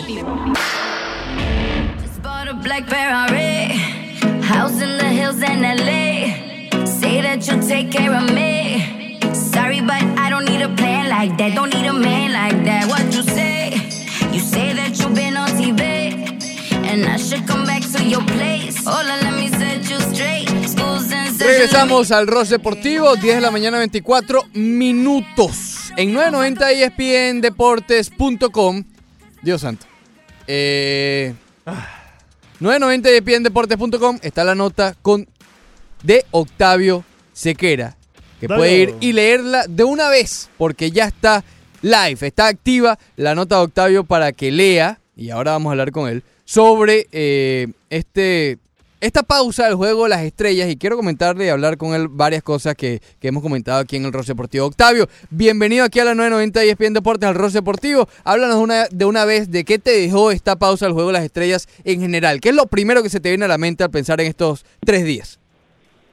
que comienza ahora la verdadera temporada de Grandes Ligas, que Mm. gracias a Dios se terminó el sprint training, el, el sprint training extendido y ahora comienza la hora buena. Eh, realmente es sabroso ver cómo, lo- cómo lo- los jugadores eh, comienzan con ese discurso de, de que sí, bueno, ahora vamos a estar fuerte, todo esto, en el, me refiero al sprint training, este Sí. es el año, estamos 100%, sí, ahora no, ahora el discurso cambia, ahora saben lo que, ahora realmente la, la, la, la tabla de posiciones eh, comienza a importar, tú le ves una actitud distinta, ayer por ejemplo, eh, Gary Sánchez estaba dando las entrevistas al final del juego y DJ LeMahieu le pasa por, por el lado y le dice, ok, now it's when it matters. Entonces ellos tienen, eh, entonces ellos tienen una, no sé si han visto que di- eh, y lo pueden ver, eh, porque creo que DJ Leme- LeMahieu da uno, uno que otro hit de vez en cuando. Y pueden ver cuando él da, espe- especialmente cuando da doble, él baja cuatro dedos a él baja cuatro dedos, o sea, lo pone entre sus piernas y, y mete la, pone la abajo hacia, pone la mano hacia abajo. Los cuatro dedos, ayer, ayer, eh, justamente le preguntaron sobre eso, no voy a llevarme el crédito, yo escuché la pregunta, no la hice yo. ¿Y qué, qué significaba? Bueno, es eh, división, la serie divisional, la serie de campeonato y la serie mundial. Y Wow. con eso ha sido una cultura que están eh, están colocando pues en ese clubhouse de los Yankees. Solo por decirte de los Yankees, pero realmente eh, los cerveceros de Milwaukee, Christian Yelich ya duramente enfocado con esto. Cleveland eh, se está enfocando en la remontada. Hay que recordar que Cleveland llegó a tener 12 juegos de desventaja con Minnesota y ahora la diferencia es apenas de 5, 5 y medio creo. Eh, Entonces, eh, eso es lo que más eh, me emociona, a pesar de, bueno, de, de que obviamente vamos a estar comentando lo que sucedió en la noche de ayer, pero sí, estoy emocionado por lo que viene, ya inclusive hay rumores de Noah Syndergaard siendo perseguido por los Astros de Houston, entre otros. Imagínate. Interesante eso. ¿Te emocionó eso, Leandro? Sí, sí, no Mira, va a seguir ver. ¿cómo abrió los ojos? Ese es su equipo, ¿no? Ese es el equipo de Leandro. Ya, ¿Cómo- tiene- ya cómo va yo? para tres años siendo Ah, fanático bueno, de ese bueno, equipo. Te voy a poner mute, ten cuidado. Eh, Octavio, eh, eh, Octavio, este, ese MVP, hermano, ya vamos para allá, porque está bastante sospechoso, pero primero queremos preguntarte acerca del muchacho de la casa, Sandy Alcántara. Se vio muy bien en ese inning que le dieron de labor a el muchacho dominicano. ¿Cómo lo viste desde el lugar de los hechos? Muy bien, muy bien, realmente y me gustó mucho el movimiento de la recta. Me, me, gust- me pareció me, me pareció bien interesante, me pareció que lució dominante y más allá de cualquier eh, chistecito que se pueda hacer con respecto a los Marlins, siendo serio, me parece que es un muchacho que tiene para hacer el as de esa rotación si lo dejan quedarse en Miami, que eso sí sería lo interesante. Este, es el- este, es el- este es lo que pasa, porque ah, y justamente ayer la el- oh, desde que eh, Clayton Kershaw dijo lo que dijo en cuanto a los equipos que hacen tanking intencionalmente, eh, se, ha, se ha especulado precisamente, bueno, quién va a ser el próximo prospecto de Miami en irse. Y entonces eso es la, esa es la, la, la imagen que ellos proyectan. Pero sí, a mí me gustó lo que vi de Alcántara, como también cuando hablamos sobre el juego de las estrellas del futuro, lo que vi de Isan Díaz. Creo que ahí, ahí hay talento y talento, y sobre todo talento latino, y es bien, y es bien importante que eso se pueda mantener. Antes de, de- de decirte eh, con respecto a, mm, a lo que iba a hablar del, del MVP, quiero hacer una pequeña mención al que fue mi momento favorito de la noche y fue definitivamente Stand Up Cancer cuando Carlos Carrasco sale. Am, yo, mi, bueno, mi madre es sobreviviente de cáncer y uno coloca allí eh, eh, en stand up por quién te levantas, y bueno, tú colocas todo muy personal, pero de verdad que cuando vi a Carlos Carrasco poniendo el I stand y apuntando hacia él mismo, eh, fue bien, bien, bien bonito y, y, y muy, muy hermoso, sobre todo, escuchar una ensordecedora ovación a Carlos Carrasco. De verdad que es Sí. impresionante el cariño que le tienen eh, al, al venezolano en la ciudad. Sí, definitivamente uno de los momentos más emotivos de la noche, el día, o en la noche de ayer, disculpa. Eh, Octavio, quiero detenerme un poco allí donde mencionamos que quién será esa próxima figura que va a cambiar los Marlins, porque yo creo que esa narrativa quedó en el pasado con Jeffrey Loria, pero en estos momentos estamos pagando las consecuencias de haberlo hecho tantas veces y de haber salido de tantas estrellas que todavía a nivel nacional queda esa perspectiva hacia el equipo de Miami. ¿Es algo así más o menos? Sí, y te voy a ser sincero, en esto tengo que apoyarme en lo que lo que puedas eh, comentar tú, lo que pueda comentar a Banderita, eh, un abrazo a Alejandro Banderita Villegas, que lamentablemente para él fue una noche, no, no, para, para, para él fue una noche para el olvido, eh, porque realmente los, los venezolanos, bueno, eh, pasaron por su- brillaron por su ausencia. Sí. Y yo creo que él está deprimido por eso, en el juego de las estrellas. Pero Banderita también, o lo que, o lo que comenta Ricardo, ¿por qué los nombro a ustedes? Porque son la prensa local y son los que tienen quizás la versión más ah, real de lo que suceda con los Marlins. Ayer vimos a Luis Castillo brillando, Luis Castillo, Mm, el- sí, como el sí. tirapiedra, creo que es que le dicen, ¿no? Tirapiedra, algo Sí. así. O la piedra, la piedra. Luis Castillo, que lo- Jeffrey Loria lo cambia dos veces, y ahí lo vemos entonces ahora Cincinnati, que por cierto Cincinnati, no tengan la concepción de que Cincinnati tiene una temporada perdida, creo que está a cuatro juegos del primer lugar, en la central de la nación. Esa división es una locura, brother. Es una locura, y podemos decir que es por mediocridad como tú quieras, pero está competitiva. Claro. Entonces, ves a ese muchacho Luis Castillo, que no es ni Stanton, ni Osuna, ni Yelich, para no mencionarte los grandes nombres, que salen de esa, de esa organización y obviamente a quienes no estamos allá en Miami la lectura es esa. Ahora, ustedes hablan de, de Yamamoto, ustedes hablan de Alcántara, ustedes hablan de Cooper. Entonces, hay peloteros que obviamente eh, conocen mejor el desarrollo. Yo veía un, y un abrazo a la distancia a, a Beto Ferreiro, que Miguel Rojas le decía, yo me quiero quedar en Miami cuando esto comience a brillar Claro, claro. y hay que hacerlo. Y, y yo creo que va a llegar a un momento, porque si el talento está allí, el este de la nacional, ok, hay dominio ahorita de Atlanta y puede ser que el año que viene Bryce Harper se acuerde de jugar béisbol y Filadelfia sea el equipo el año que viene y tienen que pasar a, a los nacionales. Pero un comodín puede, puede aspirar, ¿por qué no? El- el- lo que pasa es que ya van para 16 y este sería, creo, el 16 17 años sin postemporada y en esos 17 años pasan son reconstrucción tras reconstrucción, Claro. que es difícil, eh, Leandro, evitar pensar quién va a ser el próximo en salir. Sí, pero te damos el datico desde aquí porque como ya tú eres parte de la prensa nacional, pues relátalos a, a tus amigos, a tu amistad en la prensa nacional. Yo creo que, que esa narrativa quedó en el pasado con Jeffrey Lurie. Yo creo que ya teniendo a Derek Jeter, a Bruce Sherman y un nuevo equipo que está construyendo esta franquicia desde el principio, como si acabase de llegar a las grandes ligas, creo, y espero no equivocarme, creo que eso quedó en el pasado, Ricardo. Ojalá. Sherman no fue el que se fue, no, no fue el que decidieron. No, Sherman sigue ahí.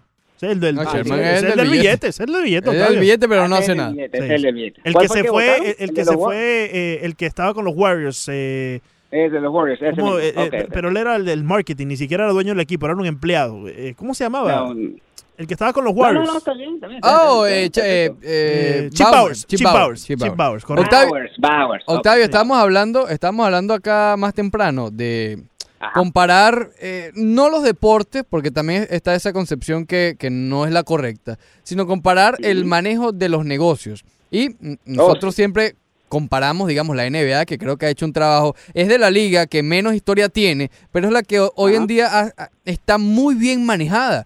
Entonces en el béisbol, vimos lo, lo, eh, lo llamativo que fue el, jue- el juego de las estrellas, no tanto el juego, sino el home run derby de, de, de hace dos días. Y aquí planteamos por qué no explotar más, cosa que sí hace la NBA, sí hace la NFL, incluso la, la NHL que exprime estos fines de semana o, o pausa de las estrellas, con más concursos de habilidades. Mira, correr, eh, a ver el más rápido, quién tiene el tiro más certero, una competencia, imagínate, ya si el Puig con- contra Ramón Laureano del right field o del center field al home, cosas así. ¿No crees que eso, añadirle eso el sábado desde las 2 de la tarde, que sea un evento todo el día? Bueno, no es el sábado, imagínate, Sí. es que yo estoy con Sí, la mente el hay que cambiar el, el- el- el evento del Juego de las Estrellas, o sea, el Home Run Derby, que nosotros le agregaríamos todas estas eh, competencias de agilidad, Claro. lo pasamos del lunes hacia un sábado y tenemos el Juego de las Estrellas como tal, sería un domingo. Claro, eh, fíjate una cosa, eh, lo que ustedes están diciendo y lo está implementando otra liga, con la cual tengo la oportunidad de trabajar, que es la MLS, que hace también. Skill Challenge. Sí. Fíjate lo que hace. El Skill Challenge, por ejemplo, este año las estrellas de la MLS van a estar enfrentando al Atlético de Madrid y va a haber un juego 3 contra 3, que es Carlos Vela, Wayne Rooney y. Zlatan Ibrahimovic contra eh, Coque. um, eh, iba a ser Griezmann, pero bueno, obviamente Griezmann se va al Barcelona. Y, um, y no recuerdo el otro, eran tres del Atlético contra ellos. Y entonces en el juego iban a hacer eh, retos de manejo de balón, dribbling, chilenas, o sea, eh, esa- esas, esas técnicas que, que adornan al deporte, que tú ves en un partido, Claro, pero que claro. quieres ver más, Exacto, quieres ver más. Bueno, eso lo, eso, lo, eso, eso lo implementó la MLS en los años 90. Lo suspendieron y ahora lo van a volver a aplicar. Van a, van a hacer tiros de esquina, goles de tiro libre, es decir, todo lo que integra al fútbol.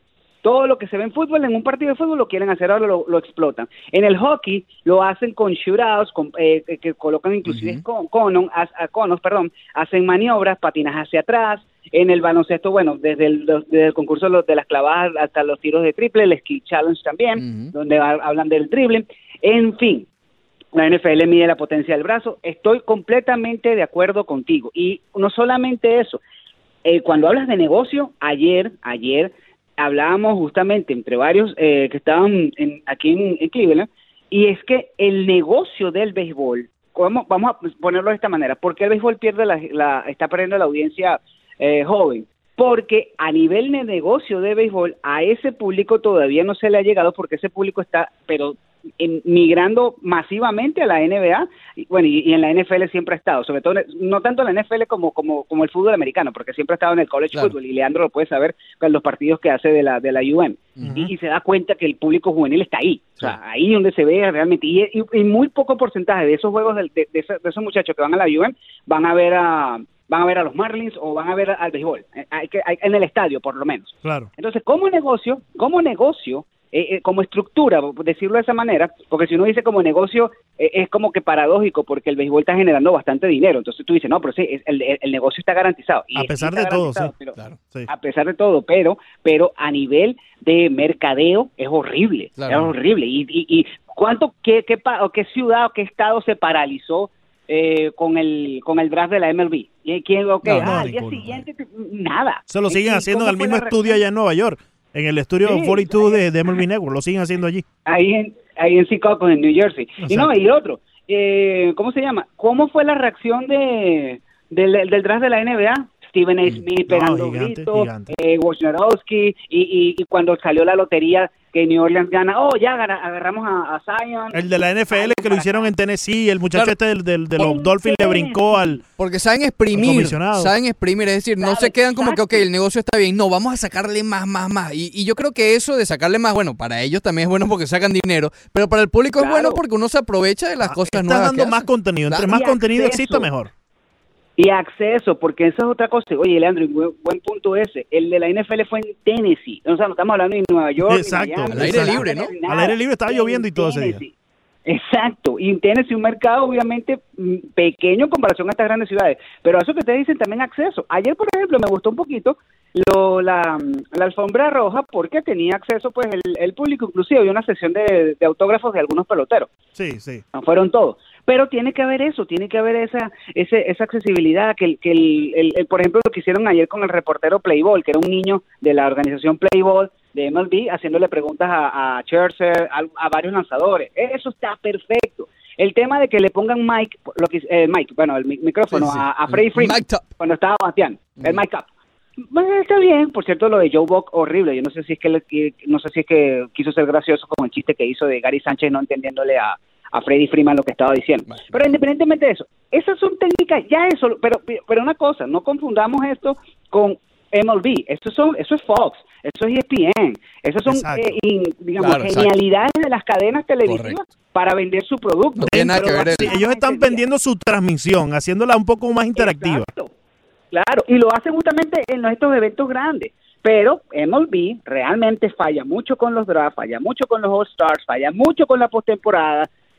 Ahí la, la postemporada la, la empujan realmente, pero con todo Sí, la son las cadenas de televisión eh, al momento que, lo, que, que les toca hacer las transmisiones. Que uno ve comerciales y comerciales y son muy buenos y las campañas que hacen. Y lo vemos en los ratings, es decir, los ratings en las postemporadas están por el cielo siempre y la serie mundial de las mejores en, eh, ca- cada año en los eventos deportivos, pero en la temporada regular es lamentable.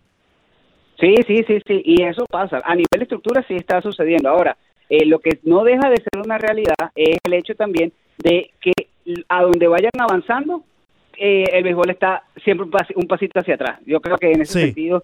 Eh, la, culpa de. Va a ser, Mira, va a ser durísimo realmente que la, eh, o sea, la NBA le está poniendo a, la- a- a Major League Baseball, inclusive a la NFL le está poniendo las cosas bien difíciles. Pero tú sabes cuál Eh, es y el problema, Octavio. Tú sabes cuál es el problema. Y ya para avanzar en, la- en la próxima, en, en la próxima te queremos preguntar en el otro tema. El Va problema, relacionado igual. el, el problema es que las grandes ligas no mira para el lado a su vecino, ni la NBA mira para su vecino tampoco. Es decir, no se están ayudando todas estas ligas en sí. Están viendo esto como una competencia entre el béisbol, el baloncesto, el fútbol bien. americano, que está bien, Pero yo creo que deberías, puedes tomar un poco, ¿no? Puedes agarrar y mirar la idea de la NBA. Puedes agarrar y ser, ser Rob Manfred y hablar con Silver y decirle, mira, esta idea me gustó, ayúdanos a implementarla en nuestra liga, darnos los pasos a seguir. ¿Por qué no trabajar juntos? Yo creo que eso es lo que falta un poco, ¿no? Que, que, que, que te puedas copiar de- del vecino. enorme. Tiene un problema enorme que una, es una de las cosas y es el sindicato de peloteros que es el más fuerte, es el más protegido, es el más emblemático, Sí, entonces muchas de las sí. cosas iniciativas que pueda tener también Manfred que la que pasa con Silver o que pasa con Goodell eh, Las trancas, no lo puede eh, sí, aplicar porque sí. sale sale Tony Clark se le para encima y dice no mis peloteros no van a hacer eso y eso también sucede no no hay una no digamos que haya tampoco una gran eh, eh, digamos actitud de querer compartir y de, y de sobre todo de facilitar algunas de las cosas. Para empezar, con el tema del tope salarial. ¿Tú crees que Tony Clark va a decir, no, sí, está bien, vamos Sí. a implementar eso como lo hace la No, NBA? Eso no va a pasar. Eh, Octavio, muchísimas gracias. Pueden ir a 990, 990 a espndeportes.com. Ahí está la nota de Octavio que dice la Liga Americana mantuvo hegemonía en Cleveland y puede ir paso por paso de lo que fue esto, eh, estos días de Juego de Estrellas allí en Cleveland. Octavio, siempre un placer. Muchas gracias. ¿eh? Gracias a ustedes, muchachos. Un abrazo. Dale, bro.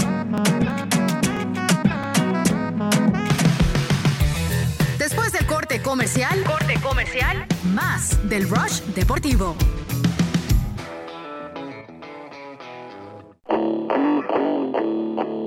Seguimos con el Rush Deportivo. Me recuerda a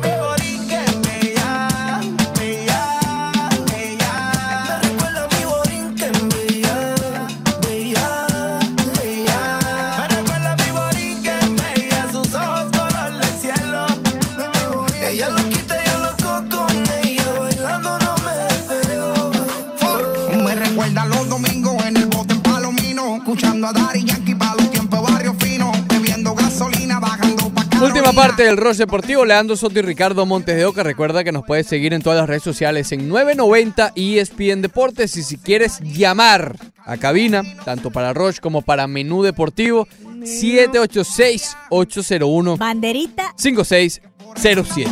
Que hablar seriamente con Banderita, Leandro. Estoy angustiado. ¿Cómo se, qué, qué hizo ahora? Oye, le quedan 10 días de libertad. Ah, qué difícil es eso. ¿Tú, tú te recuerdas de esos días, Ricardo? No, ya yo ni me acuerdo. ¿Cómo eran esos cinco días antes de la boda?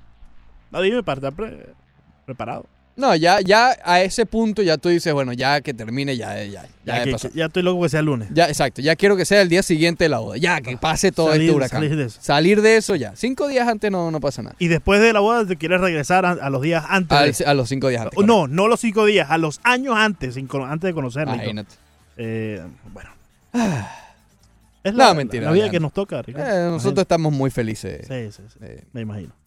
Eh, ¿cu- ¿Cuántas ganas tiene de echarte una un rombito, una cosa? de No, no, qué fastidio. Eh, Fastidio, sí, ¿no? sí, sí, sí. Prefiero dormir. No, llamamos a Nico ahí para ver si nos echamos una. Tengo años sin verse ser. Eh, mira, hay otro filetico de béisbol que tienes guardando, escupiendo fuego desde la mañana. Hoy, hoy hace un día de filete de béisbol. Mira, yo pensé que hoy iba a haber poco contenido. Sí, ya que no hay Eh, juegos. Básicamente ni hablamos del juego de estrellas como tal. Hablamos de Sandy Alcántara y ya. Y ya, bueno, que, que es lo que nos. Más Mira, nos- y hay otro que quedó en, nos importa en- nosotros en- aquí. eh, quedó en el tintero. ¿Quién? Nosotros hemos hablado muchas veces de que no hay como una generación de relevo. No. Pero he, vi- he- he- he visto ayer, ayer estaba viendo y fíjate que hay algunos nombres que pueden salir. Yo vi par también. El por- MVP, por ejemplo, Shane Bieber. Shane Bieber puede ser uno de ellos. El propio Luis Castillo puede ser uno de ellos también. José Berríos. José Berríos tiene que estar allí también. Sí, yo creo que está el talento. Lo que pasa es que todavía están los Churches, están los Verlander. Y ninguno de estos es estos. ¿Ok? Eh, no sé si correcto, me explico. correcto, Todavía sí, Castillo, ni Bieber. Bueno, Bieber es el que más reciente está. Y La Berríos. expectativa la pone Scherzer y Verlander. Y Correcto. ellos todavía no llegan a esa expectativa. Lo aún. que nosotros decimos es que algunos de estos tres ya estén en ese paso adelante. Y que tú digas, oye, si ya a este punto, a los 24, 25 años, ya son unos caballetes, Sí. ¿todavía ahora es que le falta? Sí. Todavía no. Todavía son más promesas, más proyectos. Berrío es el que está un poco más adelantado, eh, pero tal vez el que, no sé.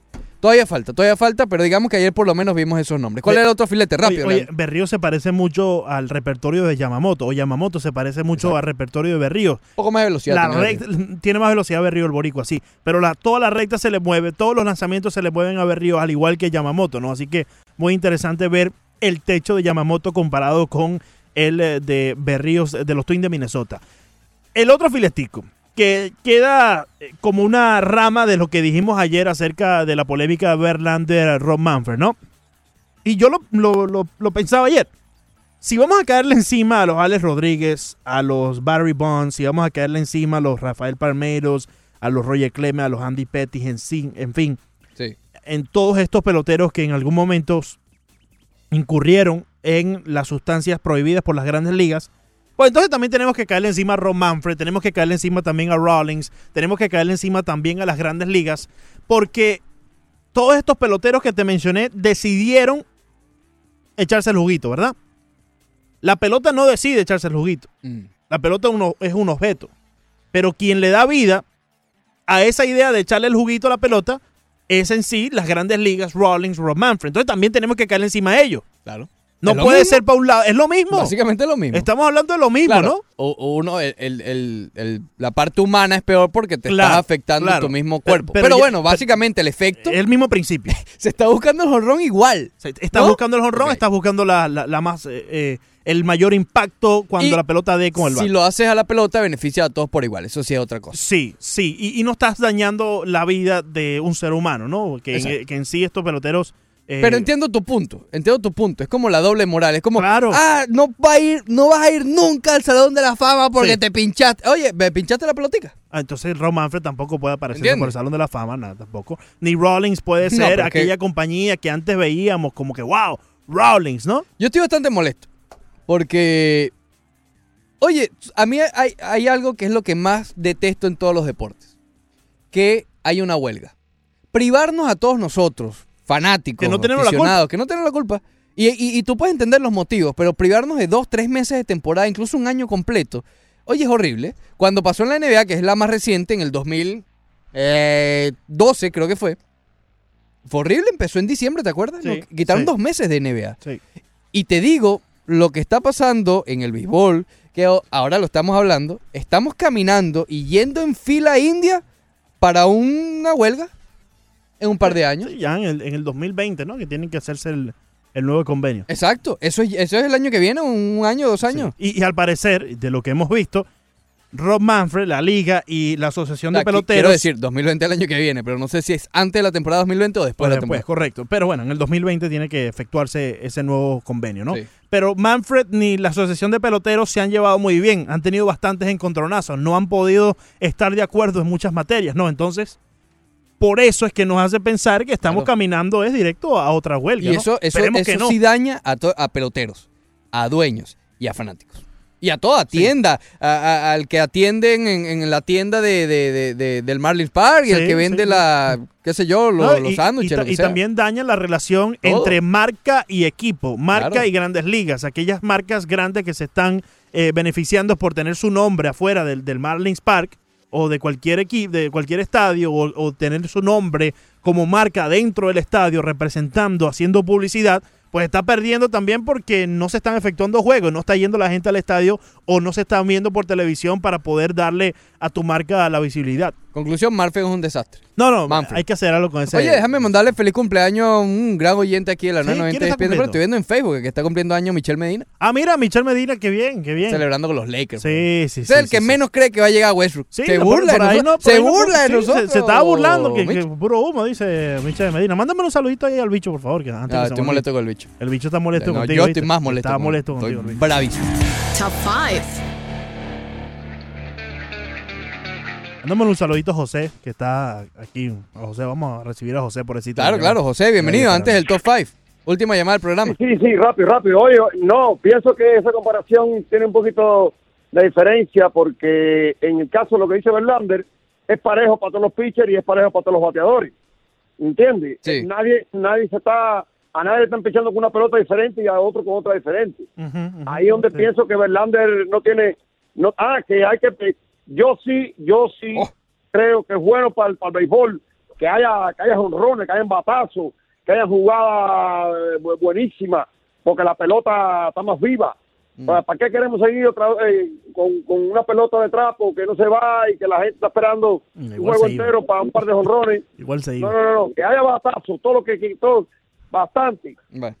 Ya, esa es mi opinión. Gracias, hermano. Eh, Ahora sí, no, yo- no, no puyamos al jugador, sino puyamos a la pelota. Mr. Méndez dice, gracias a Dios, banderita me servirá como prueba para ver si me arrepiento o sigo. Tengo tres meses para salirme de la trampa. Ay, papá. Cuando estás a tres meses ya Dios. no puedes salirte. Cinco. Oye, fíjate lo que estamos hablando, los cambios en la NBA. Aquí ya, ya apartamos. No, a mí no me gusta comparar realmente, pero siempre caemos. Eh, cambios en la NBA porque me gusta que, que- que lo intenten, ¿no? No le tienen miedo a los cambios y lo van a hacer ahora con, con estos challenge que creo que hace más justo al deporte. Van a seguir habiendo polémicas porque siempre van a haber polémicas, pero que haya un challenge. Oye, eso no fue falta. Bueno, utiliza el, el challenge. Ahí está. Cuatro. Oye, ayer se aprobó lo de Fort Lauderdale del estadio de Beckham.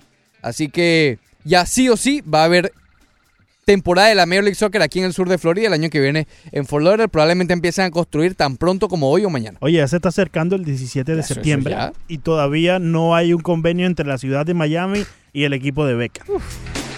Tres. Lo de los micrófonos ayer en la transmisión, siempre lo lavamos, siempre hablamos muy bien de eso. Yo creo que debería haber cierta implementación de eso en los juegos de la temporada regular. Si bien no todo el encuentro hablando con los jugadores, pero oye, una entrevistica, ¿no? Un turno, ¿no?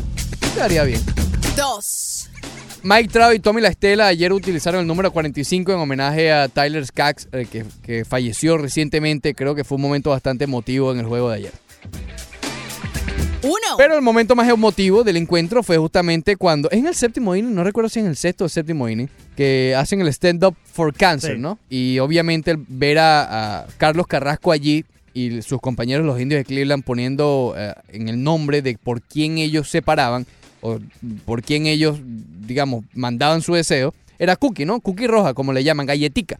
Pero eh, bastante emotivo y más que fue en Cleveland, ¿no? Así que esa fue el número uno en el top 5.